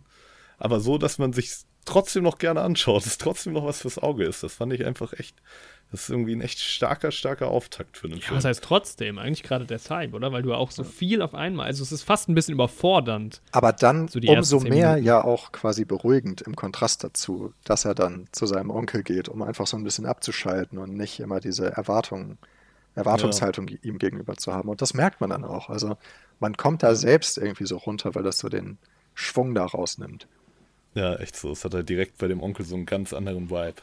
Ja, das ist dann auch Ich so eine lässige auch- Musik und ja, Szenario. Und Ich finde, es ist halt aber auch nicht mal nur diese, also wenn man jetzt von diesen ersten 10, 15 Minuten redet, nicht mal nur so sein Leben, sondern es wird einfach auch geil, diese Welt einfach Mhm. etabliert, die ja jetzt auch nicht unbedingt neu ist, es ist halt irgendwie New York City, das Leben so, aber natürlich irgendwie sehr bei ihm und das ist sehr schön umgesetzt, also mit Musik, mit den Bildern irgendwie, mit dem, ja, mit dem Pacing ganz am Anfang. Ja, auf jeden äh, Fall. Es macht halt Bock und man hat jetzt aber auch irgendwie, natürlich hat man diesen Stress und so, aber ich finde, man hat jetzt nie das Gefühl, also es wird jetzt nie düster. Natürlich hast du später auch großen Antagonisten und so, aber es ist ja im Endeffekt Comic-Buchverfilmung, da erwarte ich auch, also es gibt natürlich jetzt auch sowas wie die Batman-Trilogie von Nolan oder sowas, aber ich erwarte jetzt beim Comicbuch auch irgendwie eher so ein bisschen eine lockere, funny Stimmung. Es darf natürlich auch ernste Themen geben und das habe ich aber in dem Film auch eigentlich so direkt auch diese Vibes. Natürlich Ja, gerade bei Spider-Man muss auch sowas Leichtes mitschwingen. ja, es Spider-Man ist- ist, bekannt für den Humor, deswegen ist das ja und, auch und so. genau, und es ist auch einfach sehr lustig. Also immer wieder äh, gab es echt ein paar gute Lacher. Vor allem schafft es der Film halt auch am Anfang echt gut, ähm, einem diese Welt von Miles Morales zu zeigen, wenn man ihn nicht kennt und irgendwie schon weiß, dass es einen Spider-Man gibt und so. Aber Ja, genau. man würde das jetzt vielleicht schauen und denken, hä, warum ist das jetzt nicht Peter Parker und sowas? Aber die erklären das halt irgendwie relativ simpel, auf eine relativ spaßige Art und Weise, mit den ganzen Anspielungen dann, plus noch zu den anderen Filmen. Ich glaube, sowohl auf die Andrew Garfield-Filme als auch auf die Tobey Maguire-Filme. Sie hätten jetzt wahrscheinlich, wenn der Film später rausgekommen wäre, auch Anspielungen auf die Tom Holland-Filme gemacht, aber die sind ja, Homecoming ist ja relativ zeitgleich rausgekommen. Auch 2018, ne? Wenn mich nicht alles täuscht. Bin mir nicht sicher, Ja, ich jeden nichts Fall. Falsches sagen. Ja, sehr, ja, stark gemacht. Nee, 2017, glaube ich, Homecoming. Sorry. Ja, 2017, genau. Wobei ich auch da sagen muss, also auch da äh, schaffen sie es schaffen sie es gut bei Homecoming, diesen neuen Spider-Man auch zu introducen, aber um die beiden jetzt mal zu vergleichen, weil die einfach von der Zeit her relativ nah beieinander sind, mhm. da finde ich nämlich diese, weil ich bin ja gar kein Fan von Homecoming, Homecoming ich finde den Film ja äh, mit einem der schwächsten im MCU.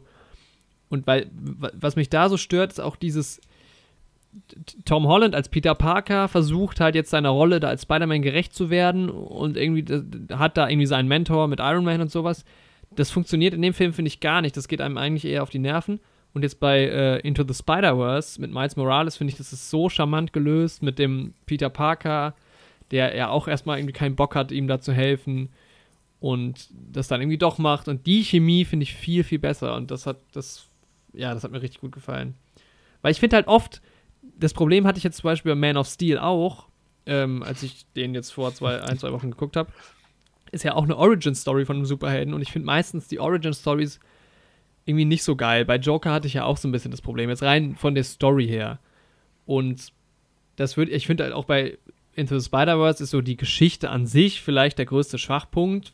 Und auch da ist halt, finde ich, immer so dieses, ähm, wie, ja, also der Anfang vom Superhelden und so, das ist, finde ich, oft einfach so ein bisschen uninteressant, aber da fand ich es jetzt durch diese Chemie zwischen den beiden, irgendwie auch in den Dialogen, hat Spaß gemacht. Ja, es war halt auch, ich meine, ich kann verstehen, dass dich so Origin Stories halt langweilen, weil es halt relativ oft irgendwie dasselbe ist auch. Immer mhm. Schema F. Aber mhm. das Schöne in dem Film war ja auch, dass die da ja auch bewusst drauf angespielt haben und damit auch selbstreferenziell umgegangen sind in dieser ganzen Origin Story Sache. Ja, es langweilt halt vor allem, finde ich, äh, oftmals. Ja, ähm, aber in also wenn ich mir jetzt, jetzt nicht. Ja, genau, weil der Film langweilt halt null, weil du ja auch immer wieder neue Elemente hast. Du hast ja auch mal immer wieder diesen Effekt, also dieses, äh, dass die, die, die anderen Spider-Leute sich vorstellen und sowas. Mhm. Und dadurch bleibt es halt die ganze Zeit frisch.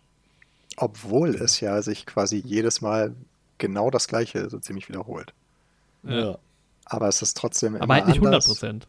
Ja, genau. Aber ja, genau, immer anders irgendwie ein, eine Sache, sei es das Erzählen oder halt auch die Farbpalette der jeweiligen Welten oder Universen, aus denen die kommen. Allein das schon, das frischt es so sehr auf. Und einfach dieser Humor, den der Noir Spider-Man da reinbringt. So dieses, manchmal, manchmal lasse ich Streichhölzer runterbrennen, nur damit ich was spüre. Oder so. Egal wo ich hingehe, es folgt mir der Wind. Sowas. Aber dann im, im Kontrast auch wieder Spider-Ham. Spider-Ham. was so ich das Beste an Spider-Ham finde, ist, dass es kein Schwein ist, das von einer Spinne gebissen wurde, sondern eine Spinne, die von einem Schwein gebissen wurde. Das sind die genialsten Tools an diesem Tier. Wobei ich sagen muss, so, das sind auch so, also Spider-Ham und dann das Mädel mit dem Roboter. Penny Parker heißt sie. Penny Parker. Das ist schon irgendwie cool, weil es dann so auch am Ende irgendwie, du hast dann, die haben ja ihre eigenen Elemente aus ihrer Welt, also es ist dann mhm. nicht nur eine, an, also irgendwie Spider-Girl oder, oder Spider-Woman, ich weiß nicht genau, wie, wie sie heißt, oder dann irgendwie halt ein schwarz-weißer Spider-Man, was halt auch irgendwie alles seinen Charme hat, sondern dann hast du nochmal andere Stilelemente, aber die fand ich so ein bisschen off.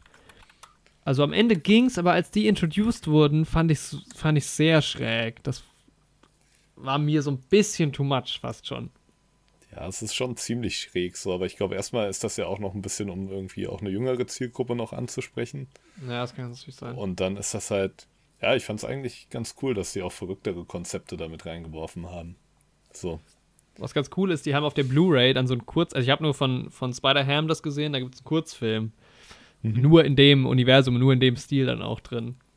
Vielleicht gibt es ja bei Netflix auch einen Extra, das müsste man mal schauen. Ja, das ist mein Kumpel Marvel, Max und ich haben uns über ein Spider-Man-Konzept unterhalten, über ein Paralleluniversum. Vielleicht gibt es dazu ja auch einen Comic oder sowas, wo halt eine Spinne von einem radioaktiven Menschen gebissen wird. und dann so ein ekelhaftes Absurdum, so ein ja. menschengroßes Spinnending dabei rauskommt. Oder so eine Spinne mit Menschenarmen. genau. Aber sie ist halt auch, es ist halt so eine Spinne mit Menschenkräften. die ist viel schwächer. Die ist in der Spinnenwelt einfach dann richtig schwach. Aber sie kann, sich, aber sie kann gut kommunizieren. Genau. Endlich kann ich sprechen. Aber, aber, keiner versteht sie von den Spinnenfreunden. Das bringt ja auch gar nichts. Was ich auch halt so ähm, nochmal ziemlich gut daran gemacht finde, ist so dieses mit den Erwartungen spielen. Oder Mhm. auch äh, die Bösewichte verändern.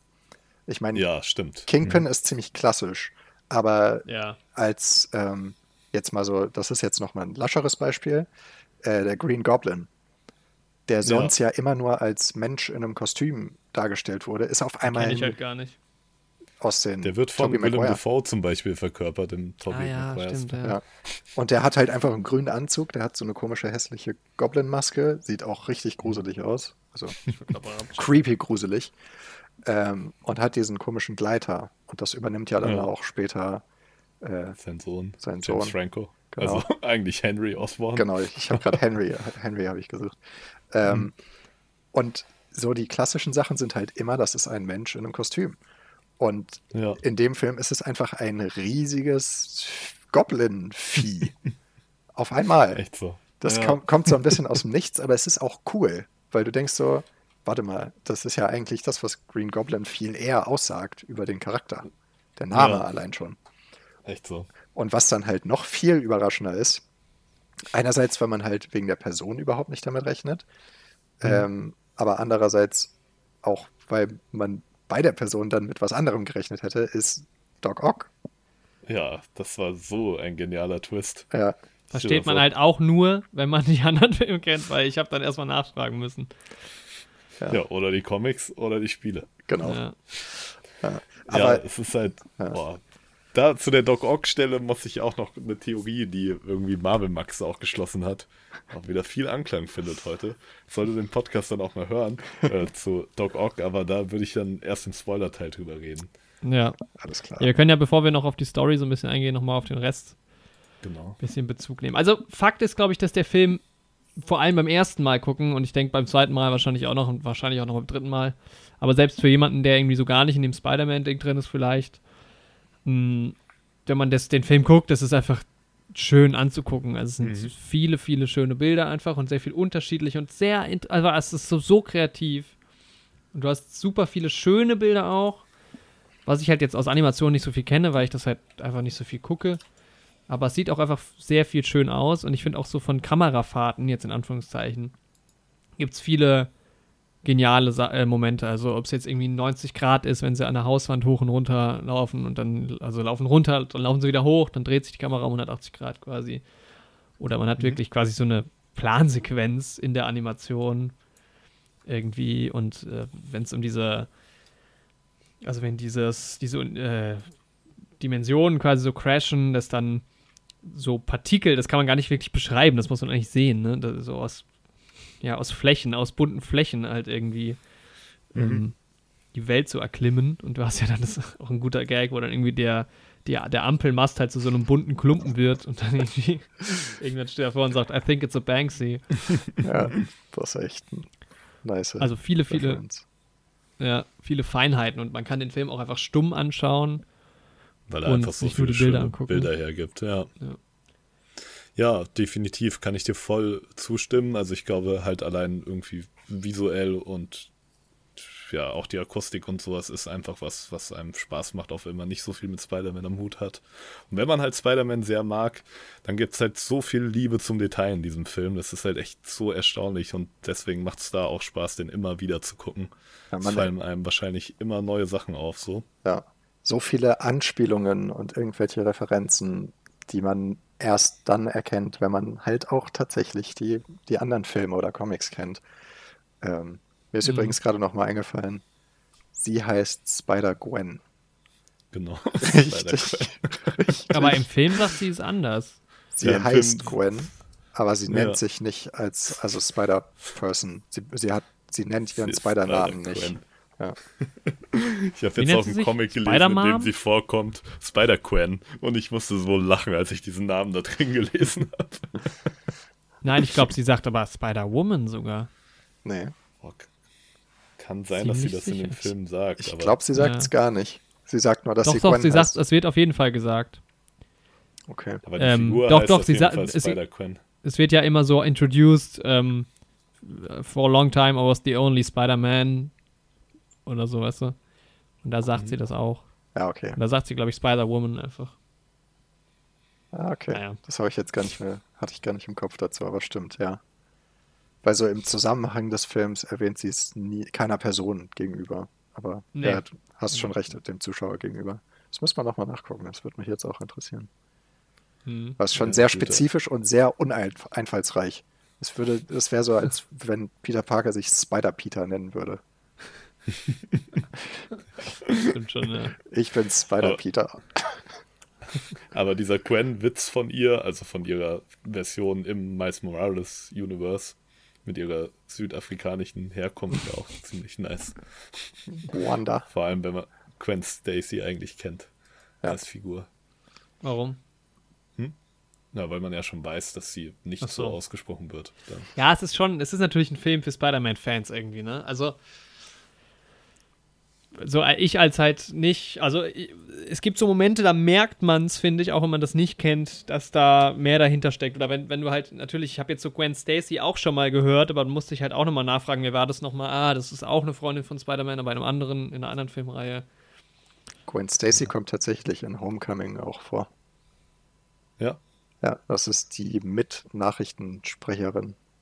Ach Ach krass. ja.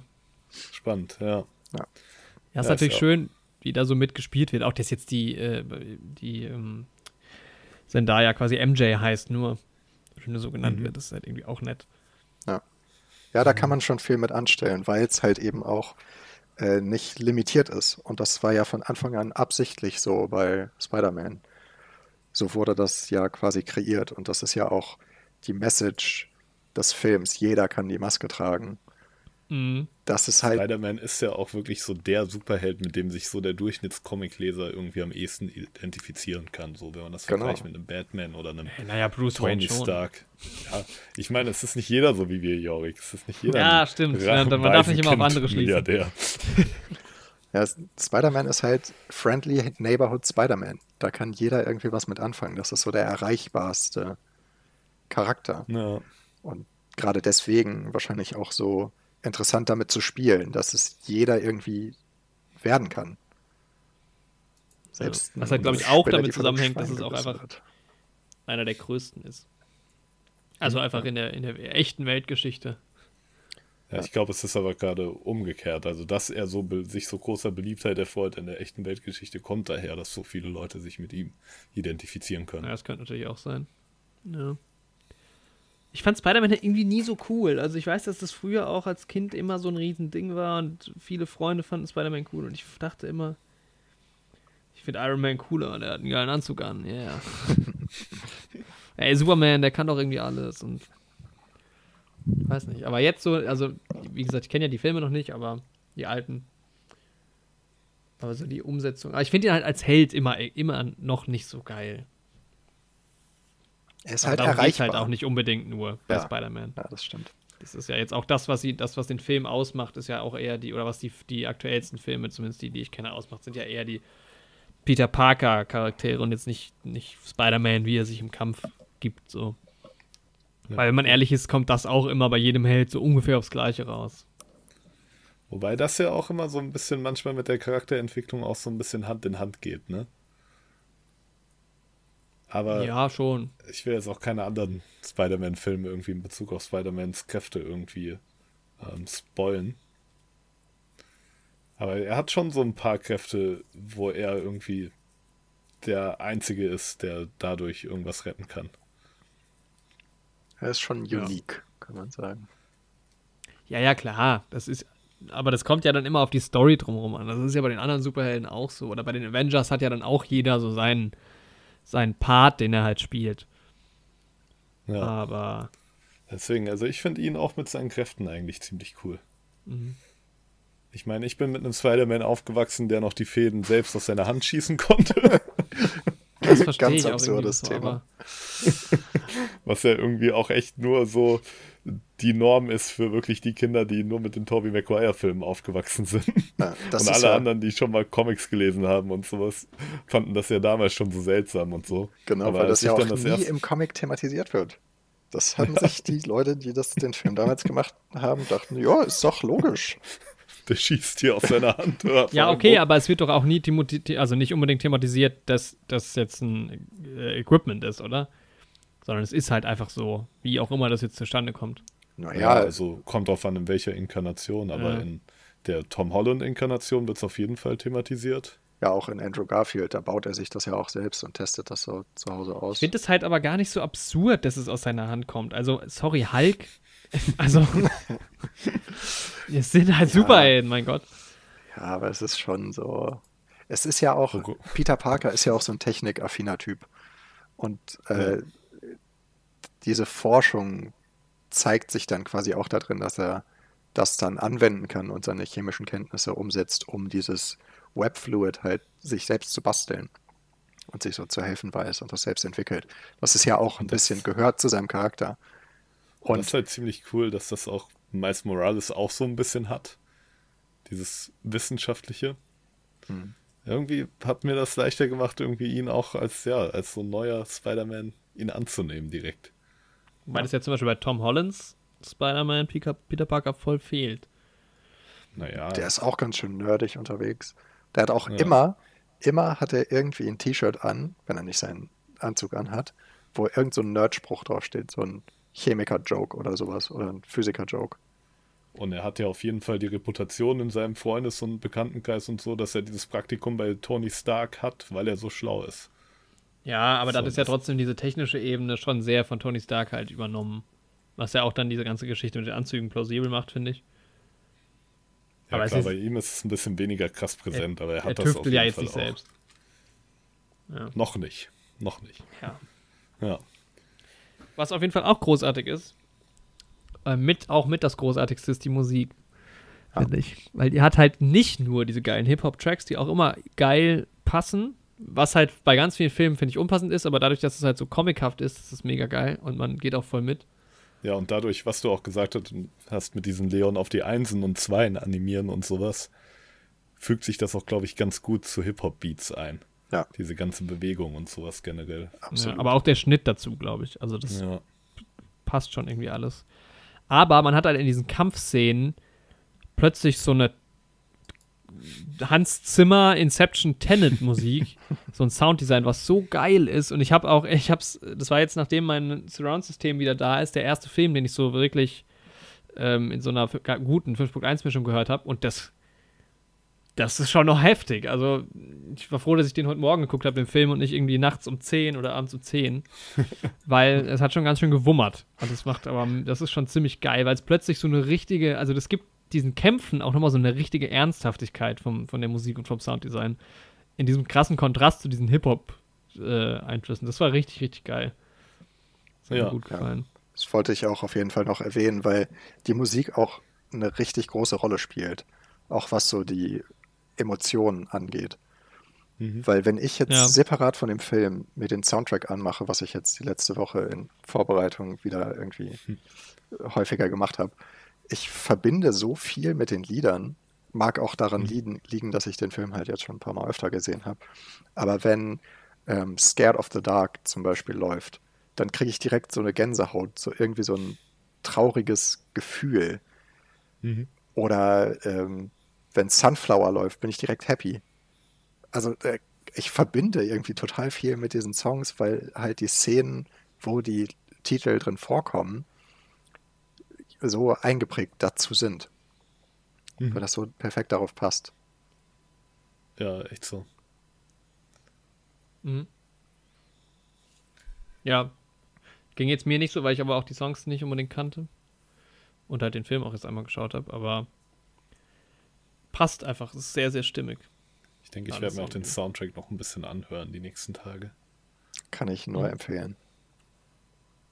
Ja, ist halt noch cooler, wenn du damit durch Brooklyn läufst dann. Ja. Ist noch cooler, wenn du damit durch Brooklyn schwingst. Was geil war mit Musik, am Ende vom Abspann, also nachdem die Post-Credit-Scene kam, also ganz der richtige Abspann dann. Mhm. Und das bringt mich dann voll ähm, zur jetzigen Situation eigentlich auch wieder. Da kommt nämlich so ein Mock-up von Jingle Bells, irgendwie so ein Lied. Mhm. Du Spider-Man. hast plötzlich. Ja. Hä? Ja. Und du hast plötzlich so Christmas-Vibes. ich meine, gut, der Film kam ja, wie du gesagt hast, irgendwie auch im Dezember, zumindest in Deutschland. Und das war, war schon ganz cool noch am Ende.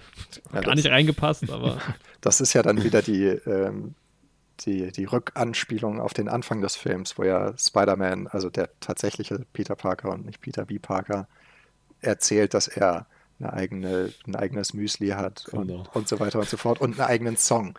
Und dann Ja. ist das halt eben der Weihnachtssong, der dann am Ende in voller Version läuft. Ich finde es Ja. halt auch cool, dass er auch in Universe auch, dass es auch Comics von ihm gibt. Das hat mich aber sau irritiert am Anfang. Ja. Also man akzeptiert es dann, aber im ersten Moment habe ich so gedacht, hä? Das ist schon seltsam. irgendwie. Aber es gibt ja auch, du hast es ja auch mit, mit Iron Man und sowas im MCU, dass es Merch gibt und so. Also warum soll es nicht auch ja, Comics geben? Wäre halt auch in der echten Welt höchstwahrscheinlich so. Ja. Ich lese gerade auch den Watchmen-Comic, um mal kurz wieder zu DC zu kommen. Und da ist es auch so, dass die Superman- und Batman-Comics in Universe existieren. Stimmt, ja. Spidey Bells. Heißt der Song übrigens, falls man den Stark. bei YouTube nochmal einzeln gucken oder hören möchte. Ja, sehr schön. Ja, ich würde sagen, wir können ja irgendwie schon mal so unser Zwischenfazit ziehen und dann nochmal in so ein bisschen detaillierteren Spoiler-Teil reingehen. Bisschen auch auf den Inhalt eingehen, genau, ja. Ja, Wer Ja. macht den Anfang? ich würde einfach mal anfangen. Vielleicht würde ich Mhm. sagen, Leon, machst du diesmal zuletzt, so als Gast. Dann hast du das abschließende Wort. Sehr gerne. wenn du da Lust drauf hast. Sehr schön. Ja, ähm, ja, ich muss sagen, schon immer großer Spider-Man-Fan gewesen. Irgendwie ist der Film im Kino damals an mir vorbeigegangen. Ja, ich war irgendwie schon immer auf den Film gespannt, weil ich halt auch durch den Trailer und sowas mich auch auf den Artstyle und sowas gefreut habe. Ja, wie gesagt, Peter Parker, mein Spider-Man, schon immer gewesen. Miles Morales musste mich erstmal überzeugen. Hat's aber definitiv geschafft. Also eigentlich schon von Sekunde 1 ist einfach eine sehr sympathische Figur. Der Film inszeniert diese Figur sehr geil. Ich finde den Konflikt, den er in dem Film hat, sowohl in seiner Rolle als Spider-Man, auch als das familiäre zwischen ihm, seinem Vater und seinem Onkel und seinem ganzen Umfeld in der Schule. Super gemacht, nimmt mich mit, holt mich ab. Er hat irgendwie genau das, was irgendwie ein Spider-Man auch in seinem Privatleben ausmacht. Hat mir super gefallen. Dann Artstyle, Musik, passt alles für mich. Ja, eine sehr, sehr, sehr, sehr gute 8. Nee, nee, komm, wir gehen höher. Es ist für mich sogar eine 9 von 10. Ich hätte, jetzt, ich hätte jetzt mit der 10 schon fast gerechnet. War gerade von der 8 so ein bisschen erschrocken. Also in seinem Genre ist es auf jeden Fall eine 9 von 10, wirklich nah an der 10 von 10 dran. Da hätte ich vielleicht für mich noch so einen J.K. Simmons gebraucht, irgendwie nochmal einen James Jonah Jameson, der hätte da noch mit reingewusst in den Spider-Man-Film und vielleicht noch irgendwie auch einen Voice-Gastauftritt von Tobey Maguire oder sowas. Und dann wäre ich vollkommen zufrieden gewesen. Und, aber nee, es ist, ja, im Genre würde ich sagen eine 9 von 10 und insgesamt eine sehr, sehr gute 8 von 10. Hat mir sehr gefallen, der Film. Also ist es jetzt eine 8 oder eine 9? Eine 8,5. Wir retten uns immer in diese halben Punkte. nee, komm, ich gehe auf eine 9. Ja. Wenn ich mich entscheiden müsste zwischen einer 8 oder einer 9, würde ich dem Film eine Genau. 9 geben.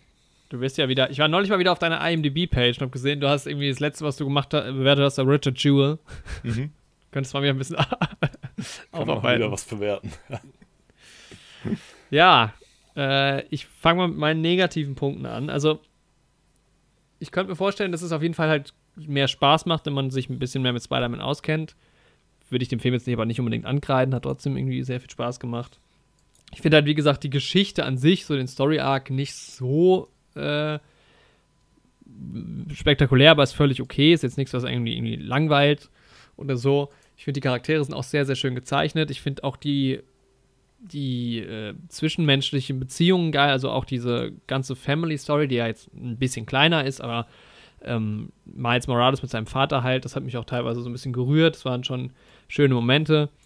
Jetzt diese ganze Geschichte mit Kingpin, Kingpin? Heißt Mhm. er so? Ja. Ja, und diesen, also, das ist natürlich braucht dieser Film dieses Dimensionsding, damit wir andere Spider-Leute haben, aber ich fand an sich die Umsetzung da nicht so cool keine Ahnung, wie man das hätte anders lösen können. Das waren so kleinere Elemente. Was halt wirklich saustark ist, ist halt, es sieht einfach fantastisch aus, es ist so kreativ. 10 von 10 von der Optik her halt, von der, von der Kamera in Anführungszeichen, vom Production Design in Anführungszeichen. Ist einfach super. Die Musik, finde ich, war auch sau, sau stark. Ist jetzt vielleicht keine 10 von 10 für mich, weil ich jetzt die Lieder nicht alle mega abfeier, aber gerade so diese ernsteren Lieder, die dann so Tenet-Vibes ein bisschen hatten, fand ich richtig stark. Und aber mit der Mischung auch war, war richtig, richtig cool. Ähm, auch vom Schnitt und so, das passt irgendwie alles, hat einfach einen geilen Flow. Es ist halt so viel irgendwie so zu verarbeiten. Also allein schon nur die, die Anfangscredits überfordern einen fast schon. Weil es auch vom Sounddesign einfach mega fett ist. Und man hat einfach die ganze Zeit Spaß, irgendwie zuzuschauen. Vor allem am Anfang, wenn halt so alles so neu ist, ist es richtig, richtig krass, finde ich. Um, am Ende ist es dann so ein bisschen schade. Das ist fast wie wenn du einen 3D-Film guckst, der am Anfang cool ist vom 3D und irgendwann merkst du es nicht mehr so. Das ist, finde ich, bei dem Film auch ein bisschen so, weil du dich so ein bisschen dran gewöhnst halt an dieses bunte und dieses, diese Flu äh, Überreizungsflut quasi. Sagt man das so? Nee. Hm, Reizüberflutung. Reizüberflutung. Die Überreizungsflut. ja, aber ähm, insgesamt kann man sehr, sehr wenig, finde ich, dran aussetzen. Also, wie gesagt, für mich ist es eigentlich nur irgendwie so das, die Story so ein bisschen. Und ansonsten hat mir eigentlich alles richtig, richtig gut gefallen. Deshalb ist es für mich auch eine 9 von 10. Auf jeden Fall. Ich, werde ich mir auf jeden Fall noch ein paar Mal angucken. Hat sehr viel Spaß gemacht. Jo, ich kann da jetzt auch gar nicht mehr so viel zu sagen, weil ihr eigentlich schon ziemlich gut abgedeckt hat, habt, was ich eigentlich alles auch dazu sagen kann. Ich finde nur generell, es ist einfach ein super guter Film. Es ist sehr gut umgesetzt. Visuell ist das top-notch. Also ich finde, das kann man mit nichts anderem wirklich vergleichen, was das so an mhm. Bildern liefert. Ähm, es macht einfach Spaß. Das hat gute Action-Szenen, aber dafür auch dann wieder sehr gute emotionale Szenen. Ich finde, das nimmt einen einfach sehr gut mit. Und auch als nicht so krasser Spider-Man-Nerd, wie jetzt Andy und ich zum Beispiel, finde ich, kann man sehr viel Spaß damit haben. Und ich gebe dem Ganzen auch auf jeden Fall eine 9 von 10. Ja. Ja, stark. Und warum keine 10 von 10? Bob Persichetti und Peter Ramsey und der dritte? Rodney Rothman. Man muss auch nochmal sagen, zu den drei, es ist einfach auch fantastisch inszi äh, inszeniert. Also bis aufs Ende, das finde ich nicht, nicht mehr so krass. Also den Endclash so, finde ich so ein bisschen. Ja, dadurch, dass es auch so bunt ist und so, das ist dann wieder so ein bisschen mehr generisch, aber es ist halt Comicbuch, was soll's. Ja, da ist aber halt auch immer die Schwierigkeit, dass sie halt eine krass breite Bandbreite auch ansprechen müssen. Die müssen das halt auch, die Kämpfe und sowas auch ein bisschen für Kinder gestalten und so. Deswegen habe ich da immer so ein bisschen Nachsicht. Ja. Das Aber stimmt. es sind so viele einzelne Szenen, die einfach auch so gut inszeniert sind von, von vom mhm. Timing her, von, von den Bildern und sowas. Das ist einfach ich muss aber sehr, sagen, sehr gut. Wenn du Rodney Rodman heißt, dann bist du auch prädestiniert dazu, ein Filmuniversum umzusetzen, wo Leute Miles Morales, Peter Parker und James Jonah Jameson heißen. So. Ja, Mann, stimmt allerdings. ähm, so. Hat einen äh, Metascore von 87 und eine IMDb von 8,4. Ähm, also ist, glaube ich, ganz gut angekommen. Ist tatsächlich irgendwie aktuell auf Platz 36 sogar bei MDB. Von der, von der äh, Beliebtheit. Was ich irgendwie. Warum? Achso, wahrscheinlich wegen dem Spiel, das rauskommt, oder? Ja, und weil es vielleicht auch jetzt auf Netflix draußen ist, wobei das ja wahrscheinlich.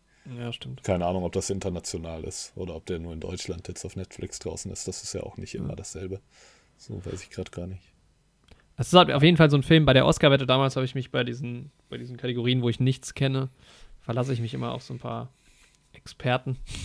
Aber jetzt, ich glaube, hätte ich den Film gesehen, hätte ich ihn auch einfach äh, auf die Position gewettet. Also, jetzt kannst du unseren Podcast hören und dich auf die Expertenmeinung verlassen. Ja, genau. Okay, dann lass uns noch mal so ein bisschen auf die Story eingehen, oder? Genau. Da könnt ihr jetzt richtig abnörden. Viel Spaß. Ich bin dann schon mal raus. Ich fange schon mal an, die Folge zu schneiden. Ein paar kleine Easter Eggs noch ansprechen. Ja, also jetzt wird so ein bisschen ähm, gespoilt. Gespoilert oder gespoilt? Wie sagt man eigentlich? Das Eingedeutschte ist gespoilert, aber. Ja, äh, ja aber to spoil, ja, wohl im Englischen sagt man schon spoil. Naja.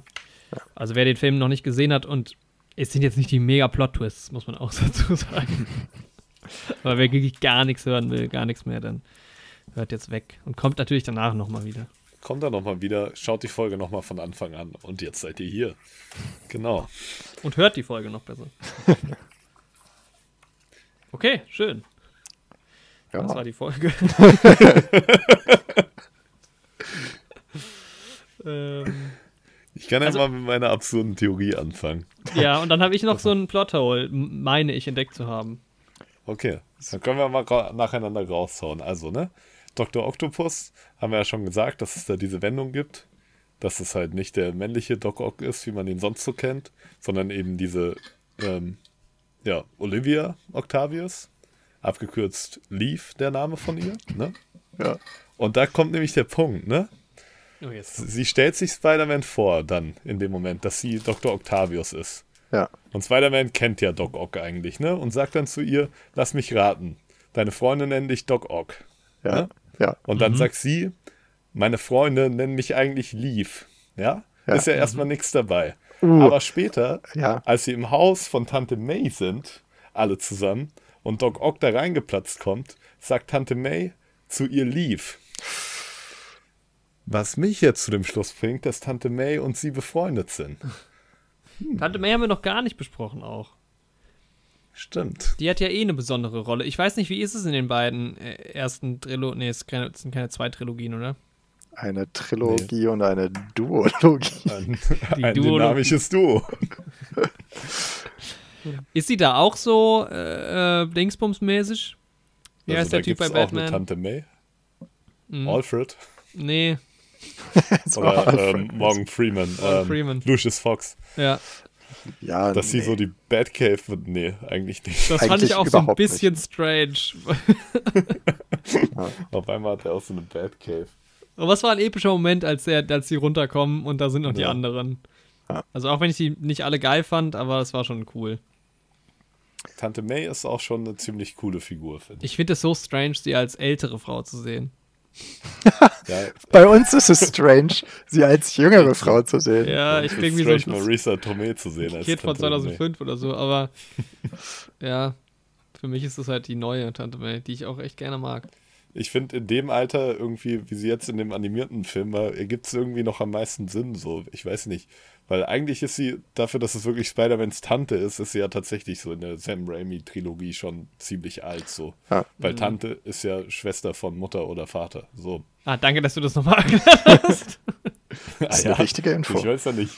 Ja, aber wie du, da, es sind ja nicht alle Familienmenschen, die hier zuhören. ja. aber wie du sagst, also von der, von der Altersrelation zwischen beiden Charakteren jetzt, ähm, Peter und Tante May, ist, macht das jetzt äh, in äh, Into the Spider-Verse eigentlich am meisten Sinn, weil in Ja, da den ist der Filmen, Spider-Man älter.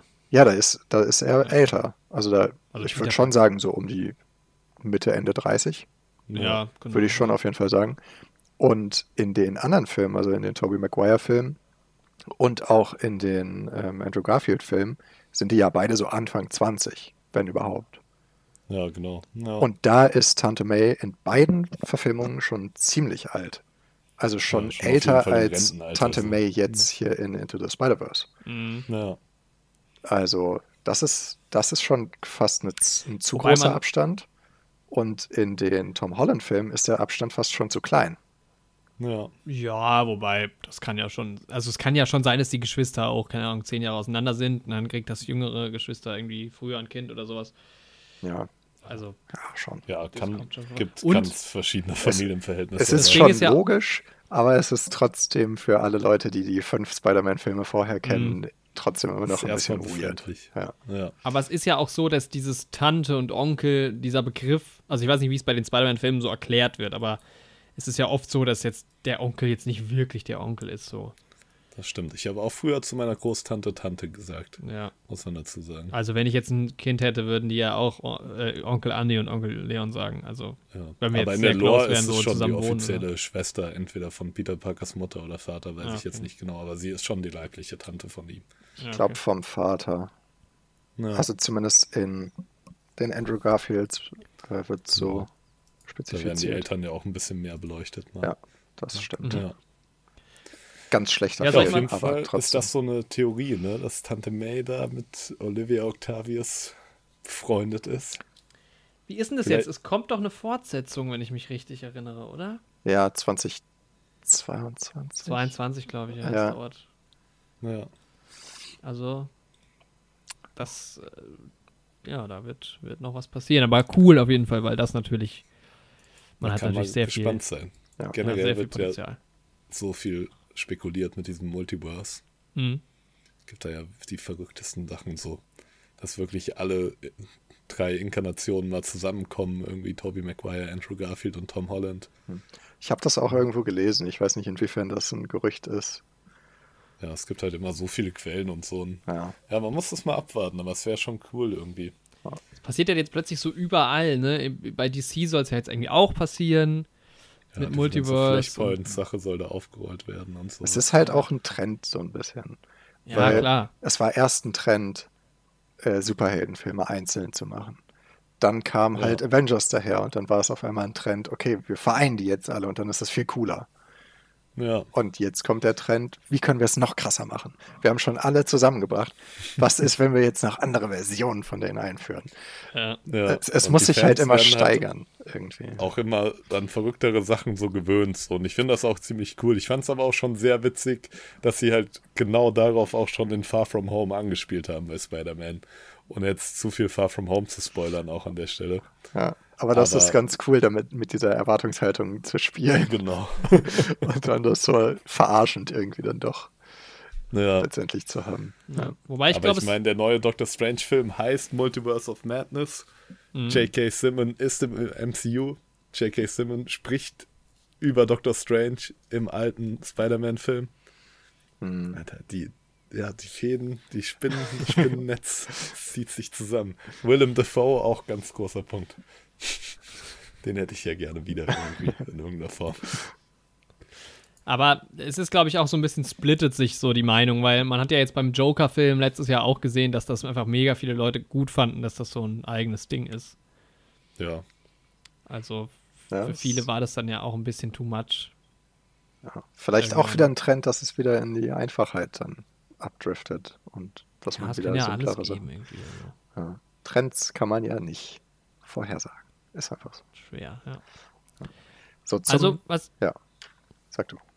was, ich, was ich mich gefragt hat, als ähm, Spider-Gwen ihre Story erzählt, sagt sie ja, dass sie auch in dieses, äh, durch die Dimensionen halt so durchgezogen wurde, wie allen anderen, wie alle anderen auch. Und dann Mhm. in dieser Schule irgendwie gelandet ist. Wenn ich mich jetzt aber recht entsinne, also korrigiert mich, wenn ich da falsch liege, aber so wie ich das in Erinnerung hatte, als sie das erzählt hat, da trifft Peter Parker sie ja das erste Mal, als sie diesen Film gucken. Äh, äh Quatsch, Miles Morales. Mhm. Als sie diesen Film gucken und er zu spät kommt. ja. Aber so wie ich das im Kopf hatte, ist er erst danach bei diesem Unfall dabei. Ist auch richtig. ja. Also kann sie da doch noch gar nicht da gewesen sein. Äh, doch. Äh, weil ähm, sie sagt ja, sie wurde an den letzten Freitag oder keine Ahnung, beliebiger Wochentag, sie wurde auch in der Zeit zurückgeworfen. Und ähm, sie erklärt das so, dass ihr Spinnensinn sie an diese Schule geführt hat, sie aber nicht wusste, warum. Und als sie Mhm. ihn dann aber, nachdem er dann den Unfall hatte und dann auch von der Spinne gebissen wurde, ähm, äh, ja, nachdem sie sich dann treffen, dann merkt sie das, dass er jetzt auch die Fähigkeiten hat. Ja, aber du siehst ja trotzdem auch immer dieses Bild von dieser Schockwelle quasi, die über New York oder Brooklyn halt drüber geht. Ja, aber es ist Also ja dann auch, vorher schon. wenn sie durch die Schockwelle kommt, äh, in dieser Erklärung, dann hängt sie an so einem Laternenpfahl und dreht sich irgendwie so fünfmal drumrum. Ja, Und ja. dabei sieht man auch im Hintergrund, wie sich so äh, Tag-Nacht-Abläufe rückwärts abspielen. Also, Ach krass, das ist mir auch gar nicht so richtig aufgefallen. ja, sie sagt auch irgendwie, Aber- ich wurde am letzten Freitag oder irgendwie sowas geworfen. Mhm. Deswegen konnte Ja, da sie schon vorher genau da sein. Ja, ist auch ein bisschen verwirrend, weil es bei allen anderen nicht so passiert und weil es ja, Ja, eigentlich genau. nur ein Universenkontinuumriss ist und kein Zeitkontinuumsriss. Ist alles ein bisschen zu abgespaced, aber das erklärt, warum sie halt vorher schon da ist und das so ein bisschen miterleben konnte, quasi. Mhm. Okay. Macht jetzt auch nicht so viel aus am Ende des Tages, aber hätte man vielleicht auch einfach nicht machen müssen. Ja, es ist Wobei was, gut, da muss. Es Ja. geht, glaube ich, dann eher darum, dass, dass Miles sie schon vorher trifft, wahrscheinlich. ja, und schon Ja. so ein bisschen zumindest mäßig sich angefreundet hat. Ja. Ja, Ey, die so Szene ist auch einfach hilarious, wo er hängen, das erste Mal kleben bleibt und dann auch irgendwie an dieser Hauswand außen dran ist. Mit den das ist Tauben. so witzig. ja, und Ja, mit den Tauben und so. Das ist so witzig und so gut inszeniert. Das war großartig. Ja, lautes Gelächter auch, als wir den hier wieder geguckt haben. Vor allem, wo Ja. es dann so aus der Klasse heraus nach draußen gefilmt ist. Und Ja, dann klatscht genau, er da gegen die. Scheibe und alle gucken so und er ist aber schon wieder weg. Und dann nochmal. Und dann nochmal. so geil. Geht immer weiter, ja, super. Was mich dann aber wundert, ist, warum guckt nur Gwen Stacy da einmal hoch? Sie beobachtet ja. das ja dann so von außen und kein anderer sieht das. Ja, ich finde es auch gut, dass sie in diesem Film, apropos hochgucken, dass der Mitbewohner von Miles Morales sie auch alle erwischt, als sie da an der Decke sind. Auch total und genial. Endlich mal mit diesem Ding bei Spider-Man brechen, dass es halt voll offensichtlich ist, wenn jemand an der Decke hängt. Ja, echt. Aber dann wiederum, ähm, als sie doch dann da auflauern bei dieser Gala, Aha, da wiederum hängen sie auch an der Decke und keiner merkt Also. Ah ja, das ist natürlich auch dämlich, dass dann auch, äh, wie heißt es gerade? Äh, Mary Jane, die, se die sehen offensichtlich nicht so aus wie die anderen Kellner. Ja. Und das ist halt irgendwie. Ja, ist auch ein bisschen absurd. Ja, aber mein Gott. Ja. Was, was ich nochmal unbedingt sagen musste, weil wir jetzt auch sowieso irgendwie ähm, schon so ein bisschen dabei sind, auch nochmal so ein paar Theorien und so anzusprechen. ähm, was vielleicht nicht so auffällt, was so ein bisschen unterbewusst ist, was auch beabsichtigt so ist, wie schon, äh, wie schon erwähnt in diesem Video von äh, Cinema Insider, von den Schaffern des Films. Mhm. In der Szene, wo sie bei wie heißt das Unternehmen, Alchemax einbrech, einbrechen, um da diesen Chip zu erneuern oder sich die Daten mhm. runterzuladen von dem PC, wo das dann auch alles passiert mit Doc Ock und dann diese Verfolgungsjagd im Wald. Bis dahin weiß Miles ja noch nichts von dem ganzen mhm. Spider-Man-Sein. Ja. Und äh, er ist ja dann auch anfangs ziemlich überfordert mit dem Netzschießen mhm. und rennt ja dann lieber. Und als er mhm. dann aber zwangsweise anfängt, das zu benutzen, ist er, sieht man neben ihm ja auch, wo sie dann zusammen den PC halten, äh, wie er neben Peter Parker schwingt. Mhm. Und das ist absichtlich so umgesetzt, dass die nicht, also schon in der gleichen Frame Rate, aber nicht auf den gleichen Frame, also nicht in Synchro miteinander mhm. ähm, animiert sind, sondern out of sync. Und das mhm. schafft so ein bisschen dieses, ähm, dass es so aussieht, dass Peter Parker halt total smooth und der ist ja schon drin und er weiß, wie das alles geht und er bewegt sich so super flüssig und mhm. Miles fängt dann an, langsam sich damit ähm, zu synchronisieren und am Ende schwingen sie ja genau gleichzeitig. Ja, nice. Das ist irgendwie yes, auch nochmal so eine stark. visuelle Umarbeitung dieses Lernprozesses quasi. Mhm. Finde ich auch total Das ist halt so krass. schön, dass die das so ins Detail ja. gehen. Ja. Sehr clever. Und es fällt auch, also es fällt unterbewusst so ein bisschen auf, aber das weiß ja mhm. nie jemand, der den Film einmal geguckt hat. Der sagt ja. dann, ja, also da in der einen Stelle, da hat man absolut genau gesehen, dass sie nicht in Synchro animiert sind. Aber so ein, so ein kleines Detail, da sieht man mal wieder, die haben sich mal Gedanken gemacht. Da sind wir ja auch schon ja. drauf gekommen. Also, wie viel Liebe ins Detail da eingeflossen ist. Da sieht man halt auch, die haben sich da echt ein Brett vorgenommen, aber es halt auch abgeliefert. Ja, ja definitiv. Ja, das fand ich so aber beeindruckend. Mir fällt jetzt noch ein, dass man eigentlich dem Film doch nochmal einen Punkt abziehen kann. Und Andi, eigentlich müsstest du mir da zustimmen, weil was mhm. wirklich stört, dass die mal wieder alles kaputt machen. ja, jedes ja, Haus da in dieser Kampfszene, das bei, bei, die bei Tante May anfängt, und dann machen genau. die jedes Haus, zerstören die komplett. Da oh, sagt ja Tante so. May, sagt ja sogar noch, könnt ihr das bitte draußen austragen. Ja, so. genau. Da dachte ich mir auch so, oh, könnt ihr das wirklich bitte draußen austragen? Ja, echt so, geht aufs die freie Feld. Auch, Alter, bei äh, Batman, äh, bei Man of Steel meine ich. Alter.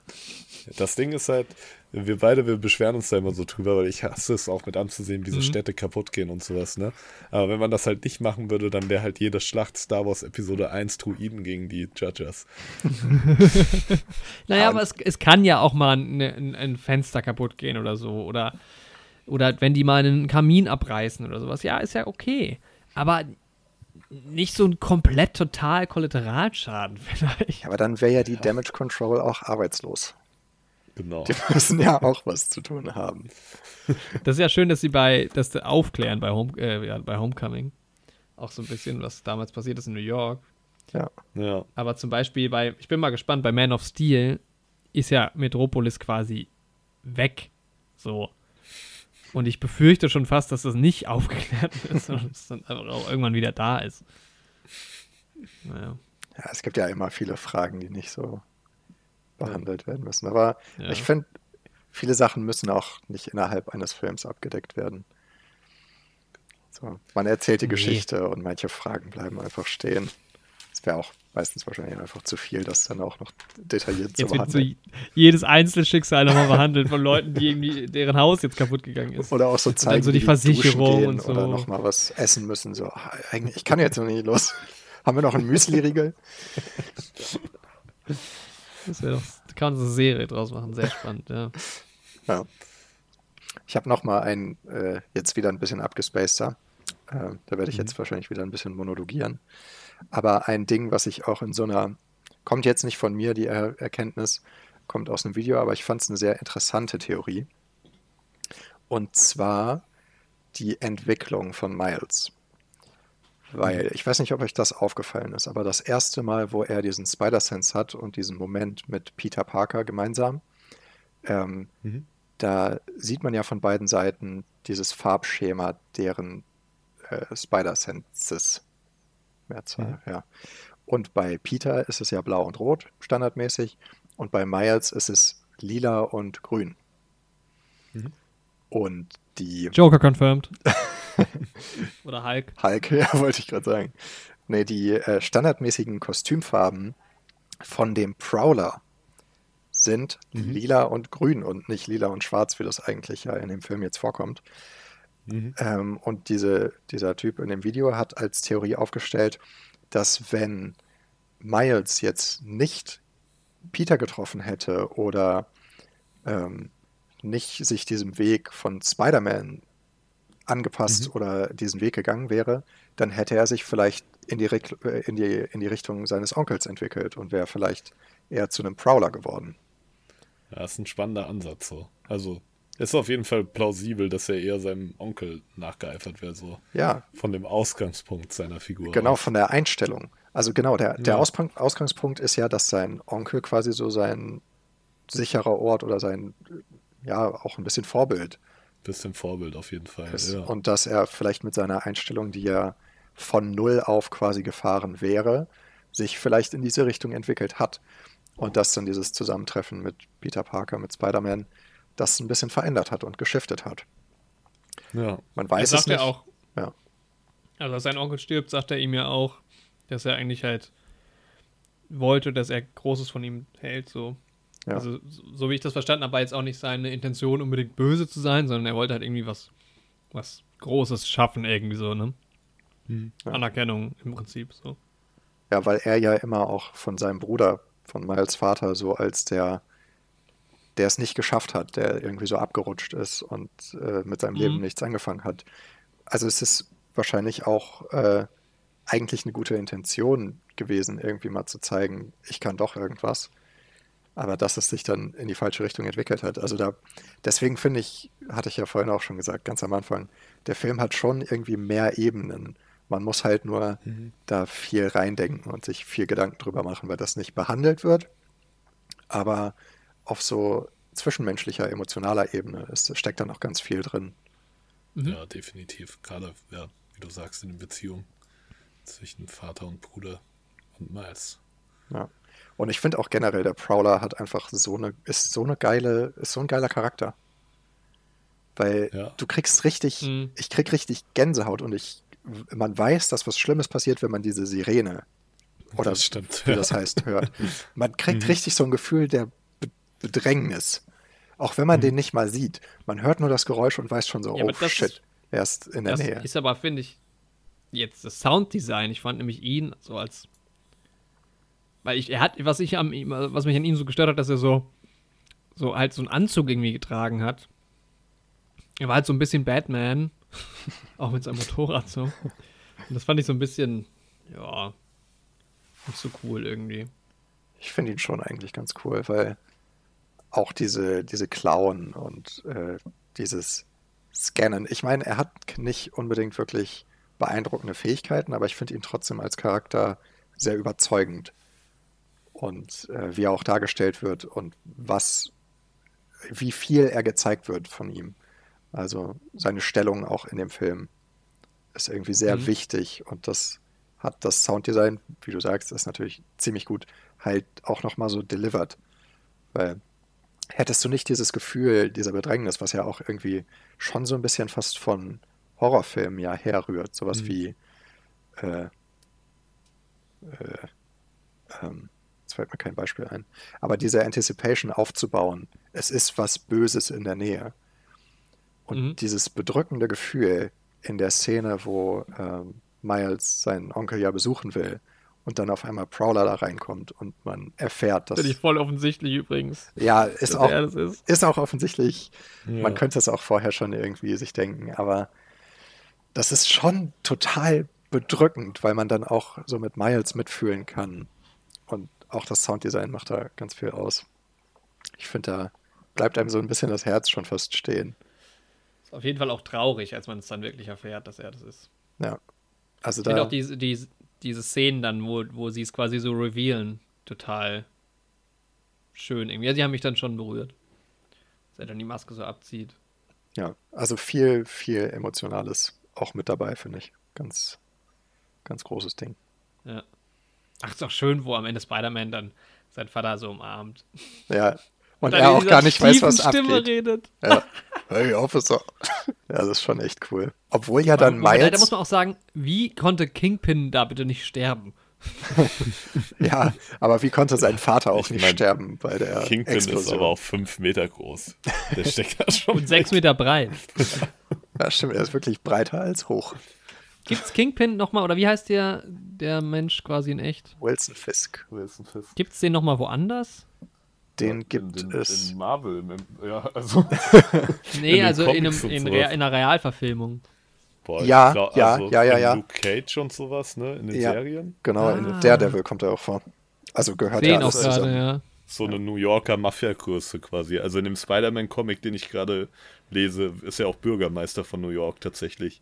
Also Ja, er ist jetzt nicht nur Ziel. so Super-Villain, sondern er ist halt auch so manipulativ unterwegs und so. Hat man ja auch in dem Film selbst gesehen. Er macht ja auch die Beerdigung für Spider-Man und sowas. Ja. Er inszeniert das ja auch so, als wäre er ein Freund von Spider-Man.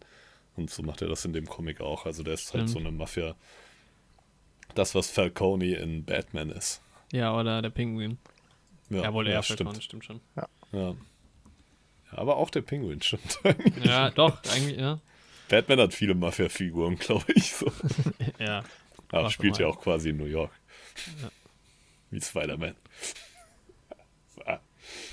Tja, das war Spider-Man. A New Universe into the Spider-Verse.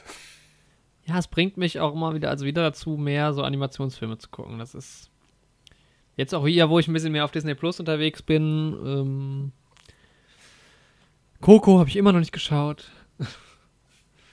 Gucken, ob ich das dieses Jahr noch schaffe. Bestimmt. Es kommt auch ein neuer Pixar-Film, oder? Soul heißt der oder Souls. Ja, Mhm. habe ich auch schon gesehen. Sieht sehr Werde interessant ich mir aus. auch auf jeden Fall angucken. Ja, Leon, schön, dass du da warst, auf jeden Fall. Ja, hat mich gefreut. Expertise auch bereichern konntest. Das war mal wieder so eine richtige. Das ist interessant. Ich habe erst gestern gehört, dass äh, von einem Zuhörer, von einem Treuen, ähm, der gesagt hat, wir würden, wir wären schon, wir würden schon ordentlich abnörden immer. Und wo ich dann so gesagt habe, echt? Also mir kommt das gar nicht so vor. Also klar, in diesen Film, also das war jetzt auf jeden Fall wieder mal voll die Nerd-Folge, wenn es halt immer um MCU und sowas geht, klar, und um Star Wars, also irgendwie 14 Stunden Star Wars letztes Jahr aufgenommen. da natürlich. Aber ich würde mich halt selber gar nicht so als Nerd. Also ich meine, klar, das ist halt ein Filmpodcast, viel Filmwelt, ich weiß nicht. Seht ihr das auch so? Also ich weiß nicht, Leon, du so ein bisschen als Zuhörer?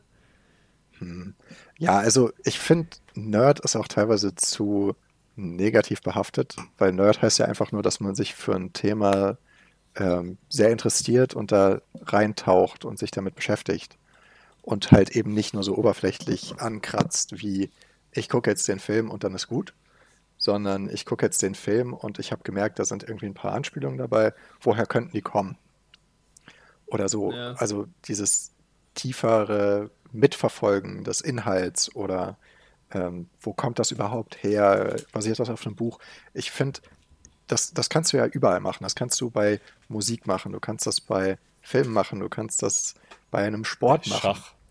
Ja, Aber wenn man Nerd googelt, kommt als Definition.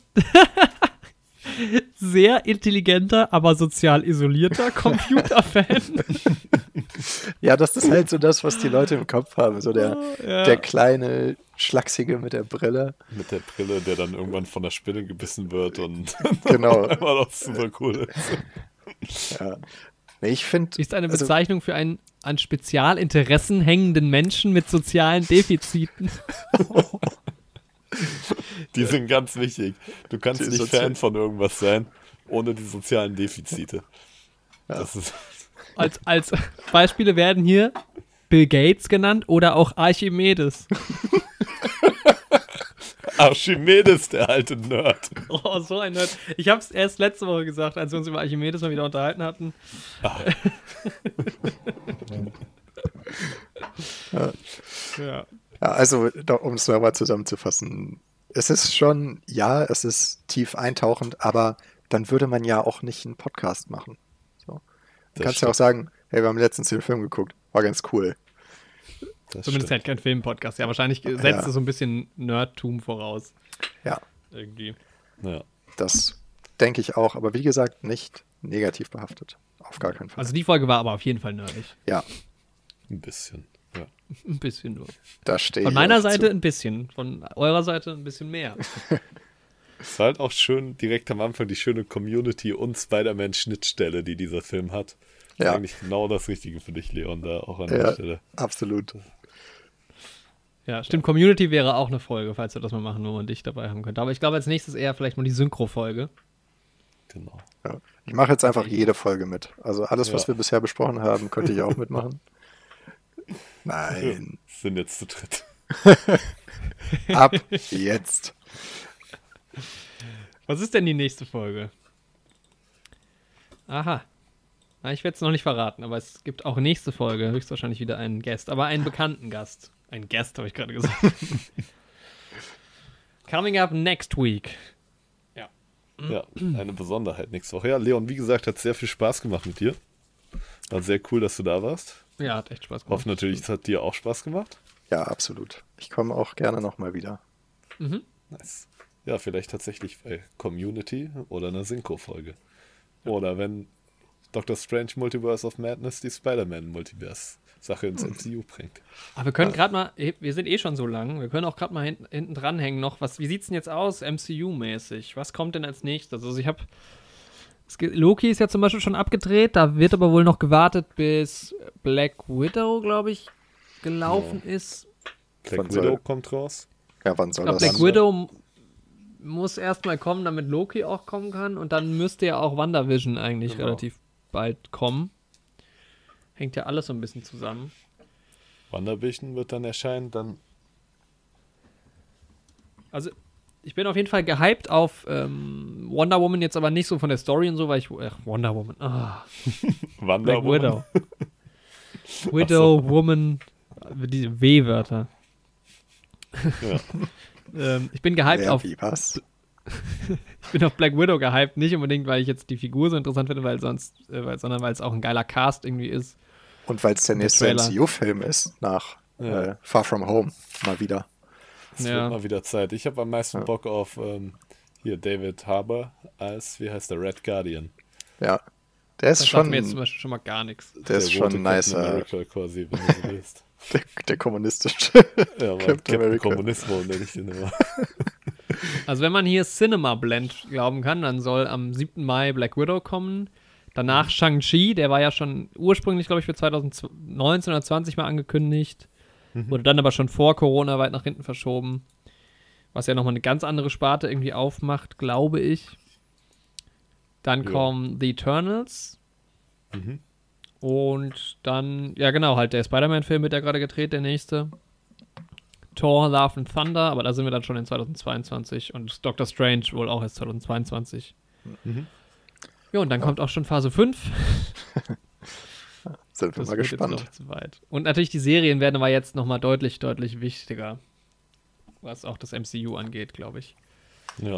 Das finde Also ich es gut. wird wohl. Das ist das Ding, weil ich hatte ja gesagt, Disney Plus, ob ich es dann nochmal äh, abonniere. Ich glaube, im März haben wir es abonniert. Das heißt, ein Jahr, das geht dann bis Februar. Genau. Und wohl dann doch nochmal ranhängen müssen, was, Ja. weil es interessiert mich ja dann doch ein bisschen. wie gesagt, die Simpsons auch erstmal komplett durchgucken. Das wird noch ein bisschen dauern. Das hatte ich mir ja auch vorgenommen, aber das ist schon sehr, sehr viel. Weil ich bin immer noch in Staffel 1. Aber Gute Staffel. Ist ja schon weit gekommen. ja. Bei uns erfahrt ihr es auf jeden Fall als erstes. Wenn einer von den Filmen rauskommt irgendwann. Ja, danke fürs Zuhören, Leute. Hm? Leon, bis zum nächsten Mal. Ja, ich freue mich. Fragt mich gern. Ja. Und genau, wenn ihr aus einer anderen Dimension kommt, weiß ich auch nicht. Mit großer Kraft. Ne? Ja, genau. Wir beenden das hier jetzt einfach mal mit den Worten von Miles Morales Vater. With great responsibility comes great accountability. Nice. And that was it. Ist das jetzt ein Witz gewesen oder nicht? Er, er sagt das, er in dem sagt Film. das in dem Film. Ach ja. Ach so, jetzt check. Ja. Great Power, Resp ja. Ja. Das war der neue Experten-Podcast.